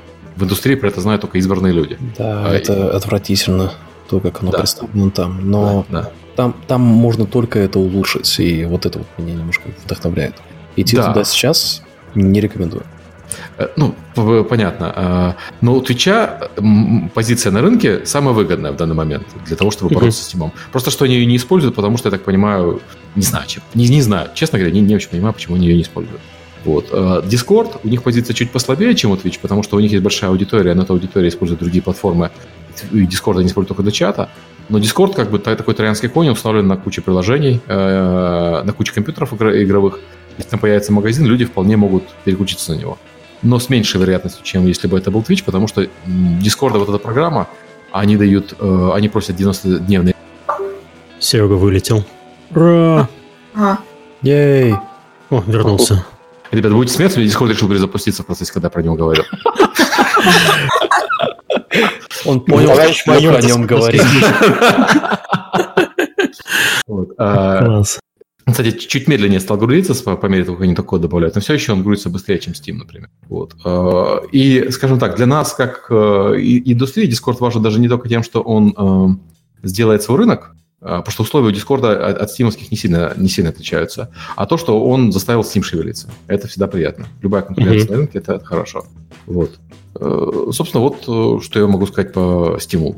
Valve ездит на все конференции, у них был ужин на паксе для разработчиков – вот, они что-то там общаются. так зашел? Просто запал. Я, я, я с ним спа, я у них в офисе был, в Гейбовском. Я помню, когда мы с тобой, Серега, там сидели, э, общались, люди немножко так незаметно поворачивались, смотрели на тебя, потом пальцем показывали, что Мне подходили, ходили, говорили спасибо за Steam Spy. Было весело. Вот. Так, а, у нас, кстати, следующая тема это про Steam и уход крупных тайтлов со Steam. А, я много лет про это говорю, в подкасте. Наконец-то тебя услышали. Да, наконец-то меня услышали. Ситуация с Тимом следующая. Для больших проектов он не выгоден, потому что они берут 30%, а корицу жалеют, выражаясь словами э, Карлсона. Uh, у них нет нормального трекинга покупок, у них нет нормального доступа к аудитории, у них нет нормальных маркетинговых инструментов, вот, у них нет нормального бэкэнда. Uh, для большой игры, ну, более-менее крупной, Steam uh-huh. это кандалы со Steam запускаться неудобно. Все большие игры, которые выходят на Steam э, из других платформ, они обычно требуют э, тебя залогиниться в их лончер и используют Steam просто как еще один канал дистрибуции. Условно говоря, как там, знаешь, в Китае такие магазины есть приложения, куда ты там регистрируешься, но в итоге все равно люди регистрируются через э, твое приложение. Вот Steam это такой же китайский магазин для этих игр. И э, неудивительно, что они все уходят со Steam, потому что запускать онлайновую игру на Steam в 2018 году, тем более в 2019, это очень странное решение. И поэтому Call of Duty оттуда ушел, оттуда поэтому ушел Fallout 76, Fortnite туда поэтому не пошел. Э, все люди, которые задумываются о онлайновой игре и о соответствующей инфраструктуре, они смотрят на стимовское решение, хватают за голову и уходят делать свое. Э, средним играм мне кажется, что это сложнее, потому что средним играм а, даже, то, даже та инфраструктура, которая есть Steam, это лучше, чем никак, э, отсутствие инфраструктуры. Слушай, мамашки давно, давно, уже на Steam не запускаются, они, возможно, потом приходят туда умирать. Угу. Но изначально практически все э, корейские западные ММО со своими лаунчерами Угу. Потому что у них есть деньги на маркетинг, и они нормально туда народ накачивают. Это да, очень да, закрытый рынок. Даже дело не в том, что есть деньги на маркетинг, дело в том, что на Steam это делать нельзя. То есть многие из них, они бы пришли бы на Steam, если бы Steam позволял э, делать э, то же самое, что позволяет, например, Apple э, со своим стором. Steam не позволяет. Steam принципиально не позволяет э, издателям по, по, покупать рекламу для продвижения игр на Steam, кроме некоторых. Некоторым они разрешают, uh-huh. вроде парадокса. А большинству нет, э, потому что они считают, что это будет влиять на их алгоритмы негативно. То есть люди ставят э, алгоритмы свои выше маркетинга. Это я понимаю, почему это, они так делают, это их, это их э, идеологическая позиция, но я считаю, что идеологическая позиция, она вредная. Для Слушай, а это публичная информация, что издатели покупают рекламу на стиме? ну, я тебе сказал, значит, в подкасте, значит, теперь публичное. Ну, теперь публично. Это интересно, да. потому что, ну, есть люди, которые клянутся, что это так. На консолях, да, это так происходит, и это, в принципе, open knowledge. А... Нет, нет, подожди, не, не то, что ты покупаешь на Steam placement, а то, что ага. ты покупаешь рекламу и ведешь аудиторию на Steam. А, ну да. Да, вот. Ну, это, это дичь. немножко не так делаем. Это, это же дичь на Steam вести. Ну, то есть там, там я, я не видел ни одной внятной конверсии внешнего прихода на Steam. На Steam настолько ну, не, там невозможно. Дружелюбный. Да, да, да, да. Ну, вот, да. да. Но есть издатели, которые это Все. делают, и Valve им помогает. Вот. Но Valve ну, по умолчанию эту опцию не разрешает. По умолчанию он это не любит. А, то есть ты имеешь в виду, что а, трекинг э, версии? Да, да. Ага, интересно. Mm-hmm. Вот. А, а давайте да, немножко в будущее заглянем, повангуем, побудем диванными аналитиками. Что, что нас ждет? Э, есть несколько мыслей, которые стоит обсудить. Первое. Э, раз уходят крупные игры, значит, а, проектов, проектом среднего размера и мелким будет жить на Steam проще. Так или не так? Нет, не так, потому что э, мелкие проекты особенно, они зависят, у них нет своей аудитории, они зависят от аудитории других проектов. То есть вот аудитория пришла uh-huh. поиграть в PUBG и заодно купила мою игру. Аудитория пришла поиграть в Call of Duty заодно купила мою игру. То есть мелким проектам станет тяжелее. Средним проектам, у которых есть своя аудитория, им первое время станет, мне кажется, лучше, потому что они, э, средние проекты, они, по своей, э, получается, конкурируют с большими проектами. Да, им не а надо расталкиваться между релиз-дейтами этих да, проектов да. на Steam. Да, но с другой стороны, эти большие проекты, они же не исчезли из инфопространства. То есть uh-huh. тот факт, что ты запускаешь свою игру на Steam, а большая игра Call of Duty запустилась не на Steam, тебе ничем не поможет, потому что люди все равно пойдут играть в этот Call of Duty э, в Battle.net. Угу. То есть у тебя по-прежнему конкуренция за аудиторией остается, просто что эта конкуренция, она не сводится к тому, что ты с ними стоишь в одном магазинчике. А, то есть чуть-чуть легче, но радикально лучше не, не станет, на мой взгляд. Что ну. еще интересно, я хотел, мы, мы Рами выше упомянули, Рами мне рассказал на конференции, на, на PAX, у него интересная механика. Он говорит, что он считает, что Steam это мобильный магазин теперь, магазин, как э, App Store или Google Play, и он будет соответствующим образом делать игры для него. Он будет делать игры, стараться сделать игру за 8 недель, Э, хочет выпускать э, типа 5-6 игр в год, э, выпускать их по дешевой цене, там в районе 3 долларов, и э, поскольку он их будет делать быстро и дешево, он хочет, чтобы люди просто покупали его мобильные игры регулярно, у него есть своя аудитория, у него не отнимешь, у него действительно есть своя аудитория. Ну, и эти 150 игры, тысяч подписчиков. Да, да. И эти игры, они будут каким-то образом связаны, связаны мета-игрой. То есть, таким образом, он будет рассматривать Steam как еще один App Store. И он считает, что гонка к нулю, она официально началась, и просто почему бы ее не возглавить. Вот, э, раз такое дело. У Рами э, хороший успех был на App Store э, с его несколькими играми. То есть я думаю, что он понимает. Вернее так, я думаю, он верит в то, что, в то, что говорит. Еще один э, момент. Э, вот этой очень интересная теория от Рами. И как mm-hmm. раз я с ним э, эту тему тоже обсуждал. Mm-hmm. Э, но когда уходят большие игроки, э, мы же понимаем, и поправь меня, Сережа, если я не прав, что mm-hmm. большие игроки зарабатывают большинство львиной доли прибыли на платформе. Да, топ-100 игр зарабатывают 50% денег на стиме. Да, и если они уйдут, то ну, у Valve в целом проблема. Да, у Valve уменьшится число, число денег. Э, из-за того, что уходит одна большая игра, она может унести с собой там, 5% денег, например, годовых. Мы видели сами... Ну, то есть тот же Call of Duty, который продается там миллионными тиражами, это... Mm-hmm. Ты ну, все инди-игры, которые выход, да, выходят mm-hmm. в, в году, они не, не, не компенсируют вот это. Mm-hmm. А количество работы с менеджментом столько разработчиков это диспропорционально, как mm-hmm. и на любой консоли. Да, согласен. Но Steam не работает с разработчиками, поэтому все окей. Нет, это было хорошо. Ну, то есть, с этой точки зрения ничего не изменится.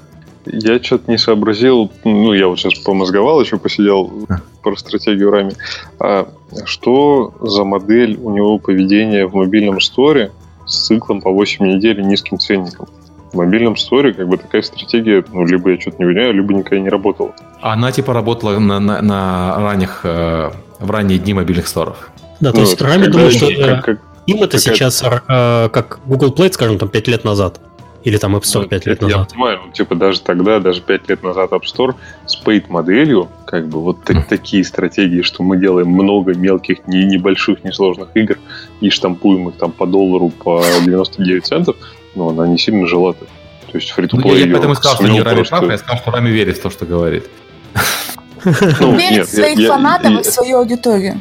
Я верю, что Рами а, как бы пострижет свою аудиторию, он как бы все, все у него получится, он молодец и так далее. Я просто референс на мобильный рынок не понял. Ну, то есть я, я, я ожидал, что ты сейчас скажешь, типа, вот Рами говорит, что он, он сейчас относится к стиму как к мобильному, поэтому как бы он будет сейчас делать бешеный упор на длинный ретеншн и там на, не знаю, на... Но на... Steam не умеет в ретеншн, Steam не имеет в аудитории, да. Steam не имеет во free-to-play, поэтому вот, нельзя... Я, я, да. да. Хитро. Ну, посмотрим, что Рами там нашел. Я как-то даже не понимаю. То есть я, я не, не, не думаю, что стоит всем следовать модели Рами, нужно посмотреть, работает или нет, но точка зрения это интересная. Очень, это очень хитрый, как бы, возможно... Пока мы будем а... смотреть, Рами все деньги с Тима заработает. Бежим, быстро, пилим, пилим. Да. Распиливай Hello Neighbor на Hello и на Neighbor. А потом еще сиквелы Хайд и следующий сик, да. Да, да, да, и выпускай по 3 доллара. В Сиэтле есть э, такой coworking space, где куча инди-команд сидит вместе, Indies Workshop. И там э, один из э, человек, который там работал, он решил э, делать, э, паблишить игру в неделю. Mm-hmm. А, потому что контрактная работа провалилась, собственный проект инди не взлетел, и он решил, давай я буду выпускать по одной игре в неделю, мне главное что-то шипнуть и поставить на это маленький ценник. Ну, он проделал 7 недель и потом нашел работу. Окей. Зато у чувака высших проектов больше, чем у меня, например, знаешь. Но у него портфолио классное сейчас. Да, да. Да, ну такие подходы, это, конечно, все страшно, потому что гонка а, к, к днищу, так называемому, она началась, и мы уже вот видим, если открываешь новый список на Steam е, то ужасаешься. Так, а что к днищу-то? Я, ну, то есть, я не совсем понимаю э, утопические настроения, упаднические. Ну, типа, предположим, э, удельная прибыль одного проекта на Steam е, она там уже ноль и продолжает падать не только у самых низшего, не только у самого низшего звена.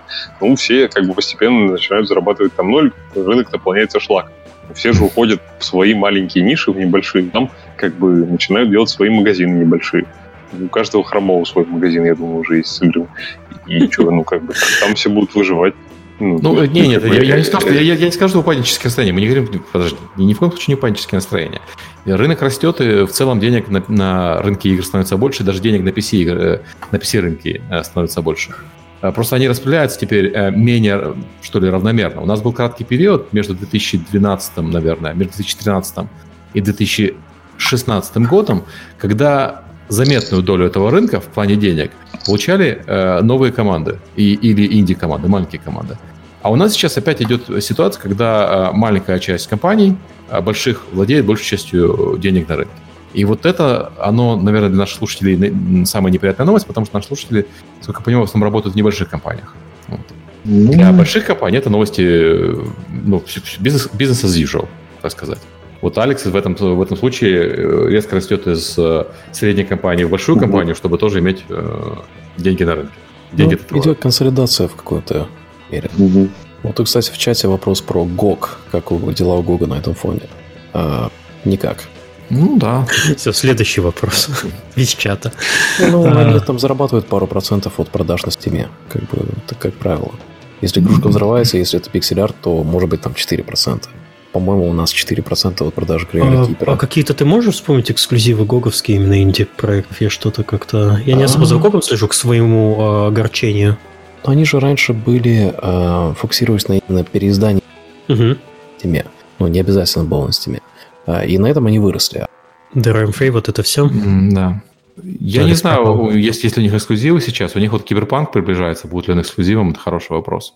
Будет ли ну, а так, вот мы да. Очень много времени тратили на Алекс, у вас проблемы с интернетом. работу с ними. И пока что только Graveyard Keeper mm-hmm. ну, заработал хоть какие-то деньги. Вы сидите в городе в самом крупном хабе Европы мне по кажется, интернету, это из-за ретро. Да, у нас проблемы с интернетом. Просто экран открываешь, течет интернет, я знаю. Да. А, хорошо, ладно. Go, в общем, не, не альтернатива Steam в данный момент, к сожалению. Было бы хорошо, если бы был, но пока нет. Да, альтернативы и нету. Ну, вот, типа, Discord либо Twitch построит. Если не построит, просто рынок разобьется на кучу сот небольших, у каждого будет своя и все.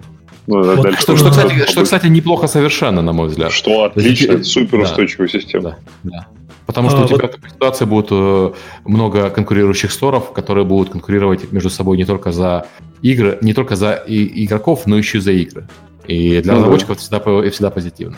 Вот там ну, в чате да. просят рассказать про Graveyard Keeper, и я могу сразу же сказать, что мы ребят обязательно позовем, потому что с релиза сколько прошло? Больше месяца уже, Алекс? Да, больше месяца. 15... Блин, какого же мы числа релиз? Я уже все забыл. Все. Ну, в общем, а, у нас есть э, такой формат подкаста, называется постмортом. Мы mm-hmm. обычно на него зовем интересные проекты, а, которые зарелизились и прошел минимум месяц. Так что в ближайшее время мы обязательно по... по... 15 августа они зарелизились, еще месяца не прошло, но к следующему вот, а, Ну, пройдет. вот где-то следующий подкаст, через подкаст обязательно mm-hmm. позовем Славу Никиту, они mm-hmm. расскажут, потому что это очень интересный кейс, потому что это второй проект студии, а mm-hmm. обычно второй проект не всегда успешный, а здесь, а здесь наоборот. И очень хочется послушать, как, как они дошли до жизни такой и поделиться опытом. Чит-коды спросить. Обязательно. Ну, что очень, ой, очень задротская игра, очень задротская. Все было сделано по плану, а никто не стрессовал. Все отлично, все круто. Никто не стрессовал. Сказки рассказываешь сейчас, Алекс, такого не бывает. Мы же планировали Fireside чат с вами и ними на, в Минске. Ну, ну можно разделить на две части. Да, что. Что, что это? Это, это эксклюзив? Это конкуренция. Ага. Ну что ж, подкаст конкурирует. DevGAMM, господи. Мы наоборот Не, на самом деле это будет DevGAMM, Лерика, славься. А, давайте дальше немного двинем. Со Стимом в принципе, более-менее понятно, что непонятно. Сейчас происходит очень интересное время. Посмотрим, как выйдет Call of Duty. А, что с ним будет, э, что будет дальше. И самое интересное будет происходить, скорее всего, где-то в начале следующего года. Будет вообще, видимо, жара. Ну да, Discord запускается в начале следующего года, должно быть весело. Да. А, и у нас, наверное, последняя тема. Вот, Олег, ты у нас не был, наверное, почти год. Это какая-то вообще большая несправедливость. Я специально посмотрел. Последний раз ты к нам приходил в подкаст. А, кстати, 12 октября 2017 года. То есть, получается, 11 месяцев назад. Что у тебя произошло за это время? Чем ты хочешь порадовать твоих фанатов? Фанаток?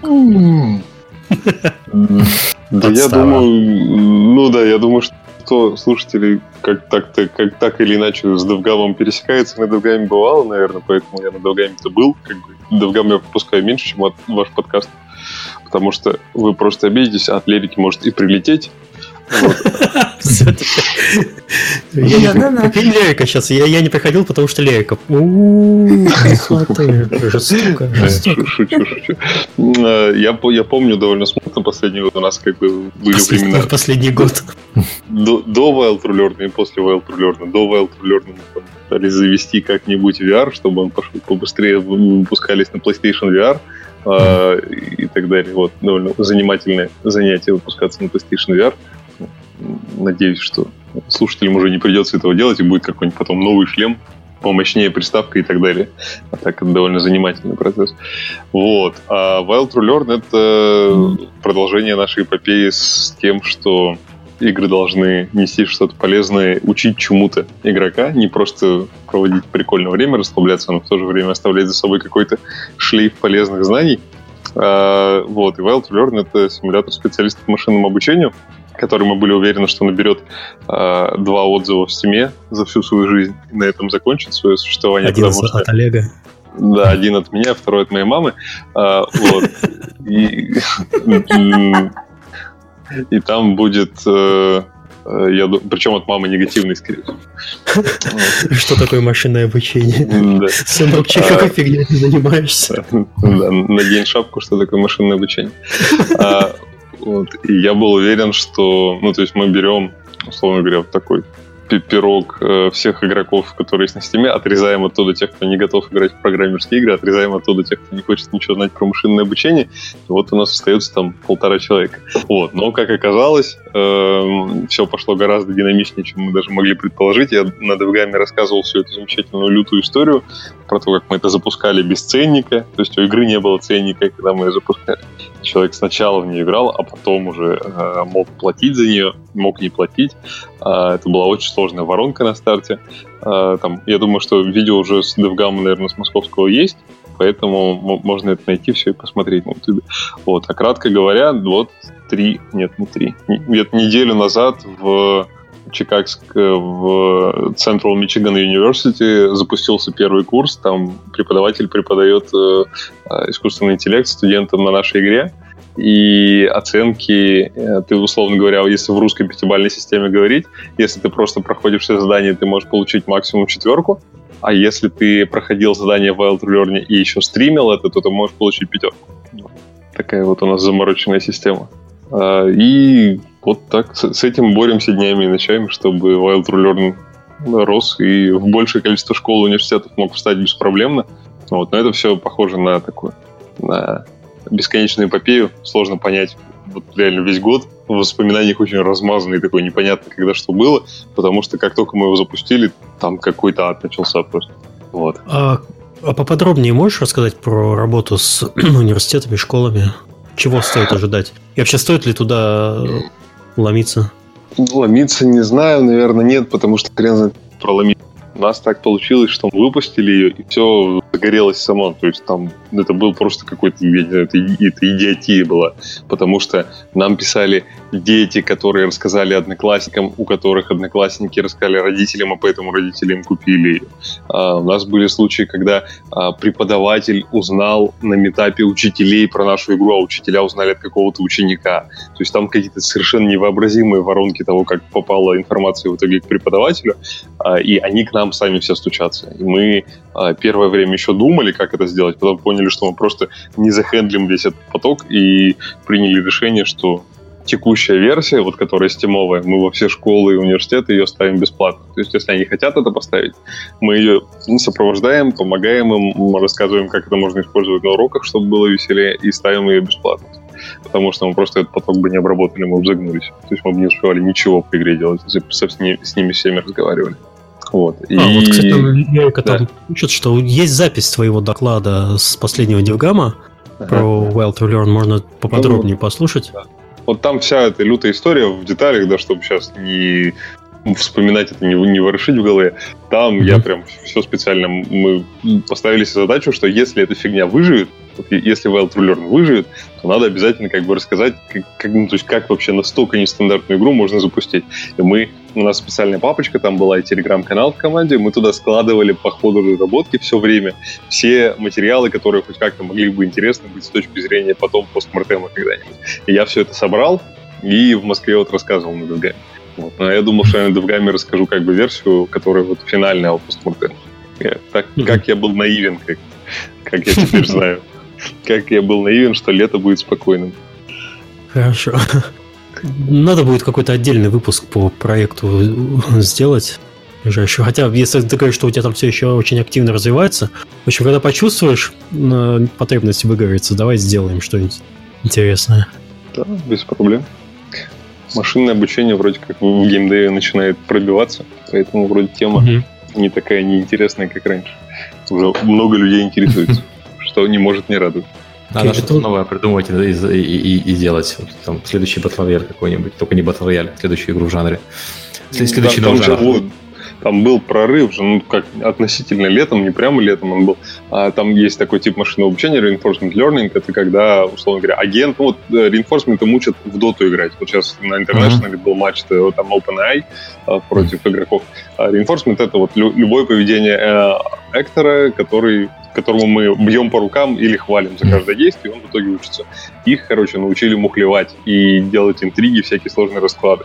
То есть придумали, как, как делать э, не просто им, типа, играя максимально эффективно, а как делать, чтобы несложные э, на человеческий язык переводя э, хитрые расклады с обманами, с интригами и со всем делали. Стало намного залипательнее смотреть. Давай мы как раз подходим к нашему критическому времени в 2 часа. Давайте потихоньку закругляться. А, Серега, ты же на Токио Гейм Шоу уезжаешь. И когда да, ты я, уезжаешь, и когда тебя уже, не будет? Я уже в понедельник и вернусь на следующей неделе в среду. Есть меня не То будет... Есть 17, 17, 18, 19... Чего? Через да. неделю ты в среду вернешься? А, да. А, то есть тебя не будет. А сколько у тебя будет э, к центральноевропейскому там плюс? М-м, сейчас гляну.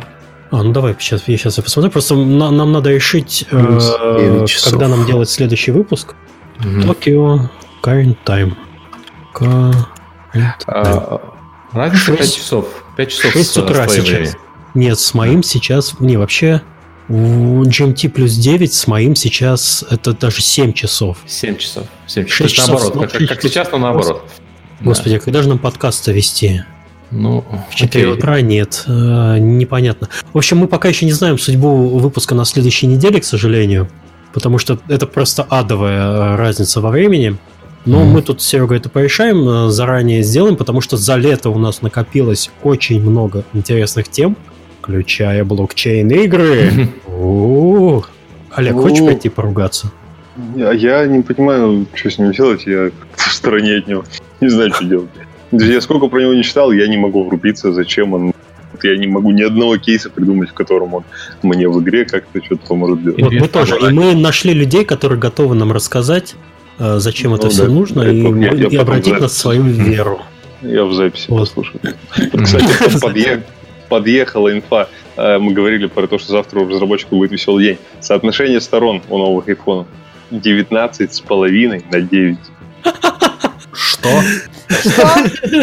А- аспект у них 19, был 18 на 9, все поругались. У меня там ребята в чате пишут, когда 18 на 9 на 10 айфоне был, все как бы поругались, но ладно, пережили.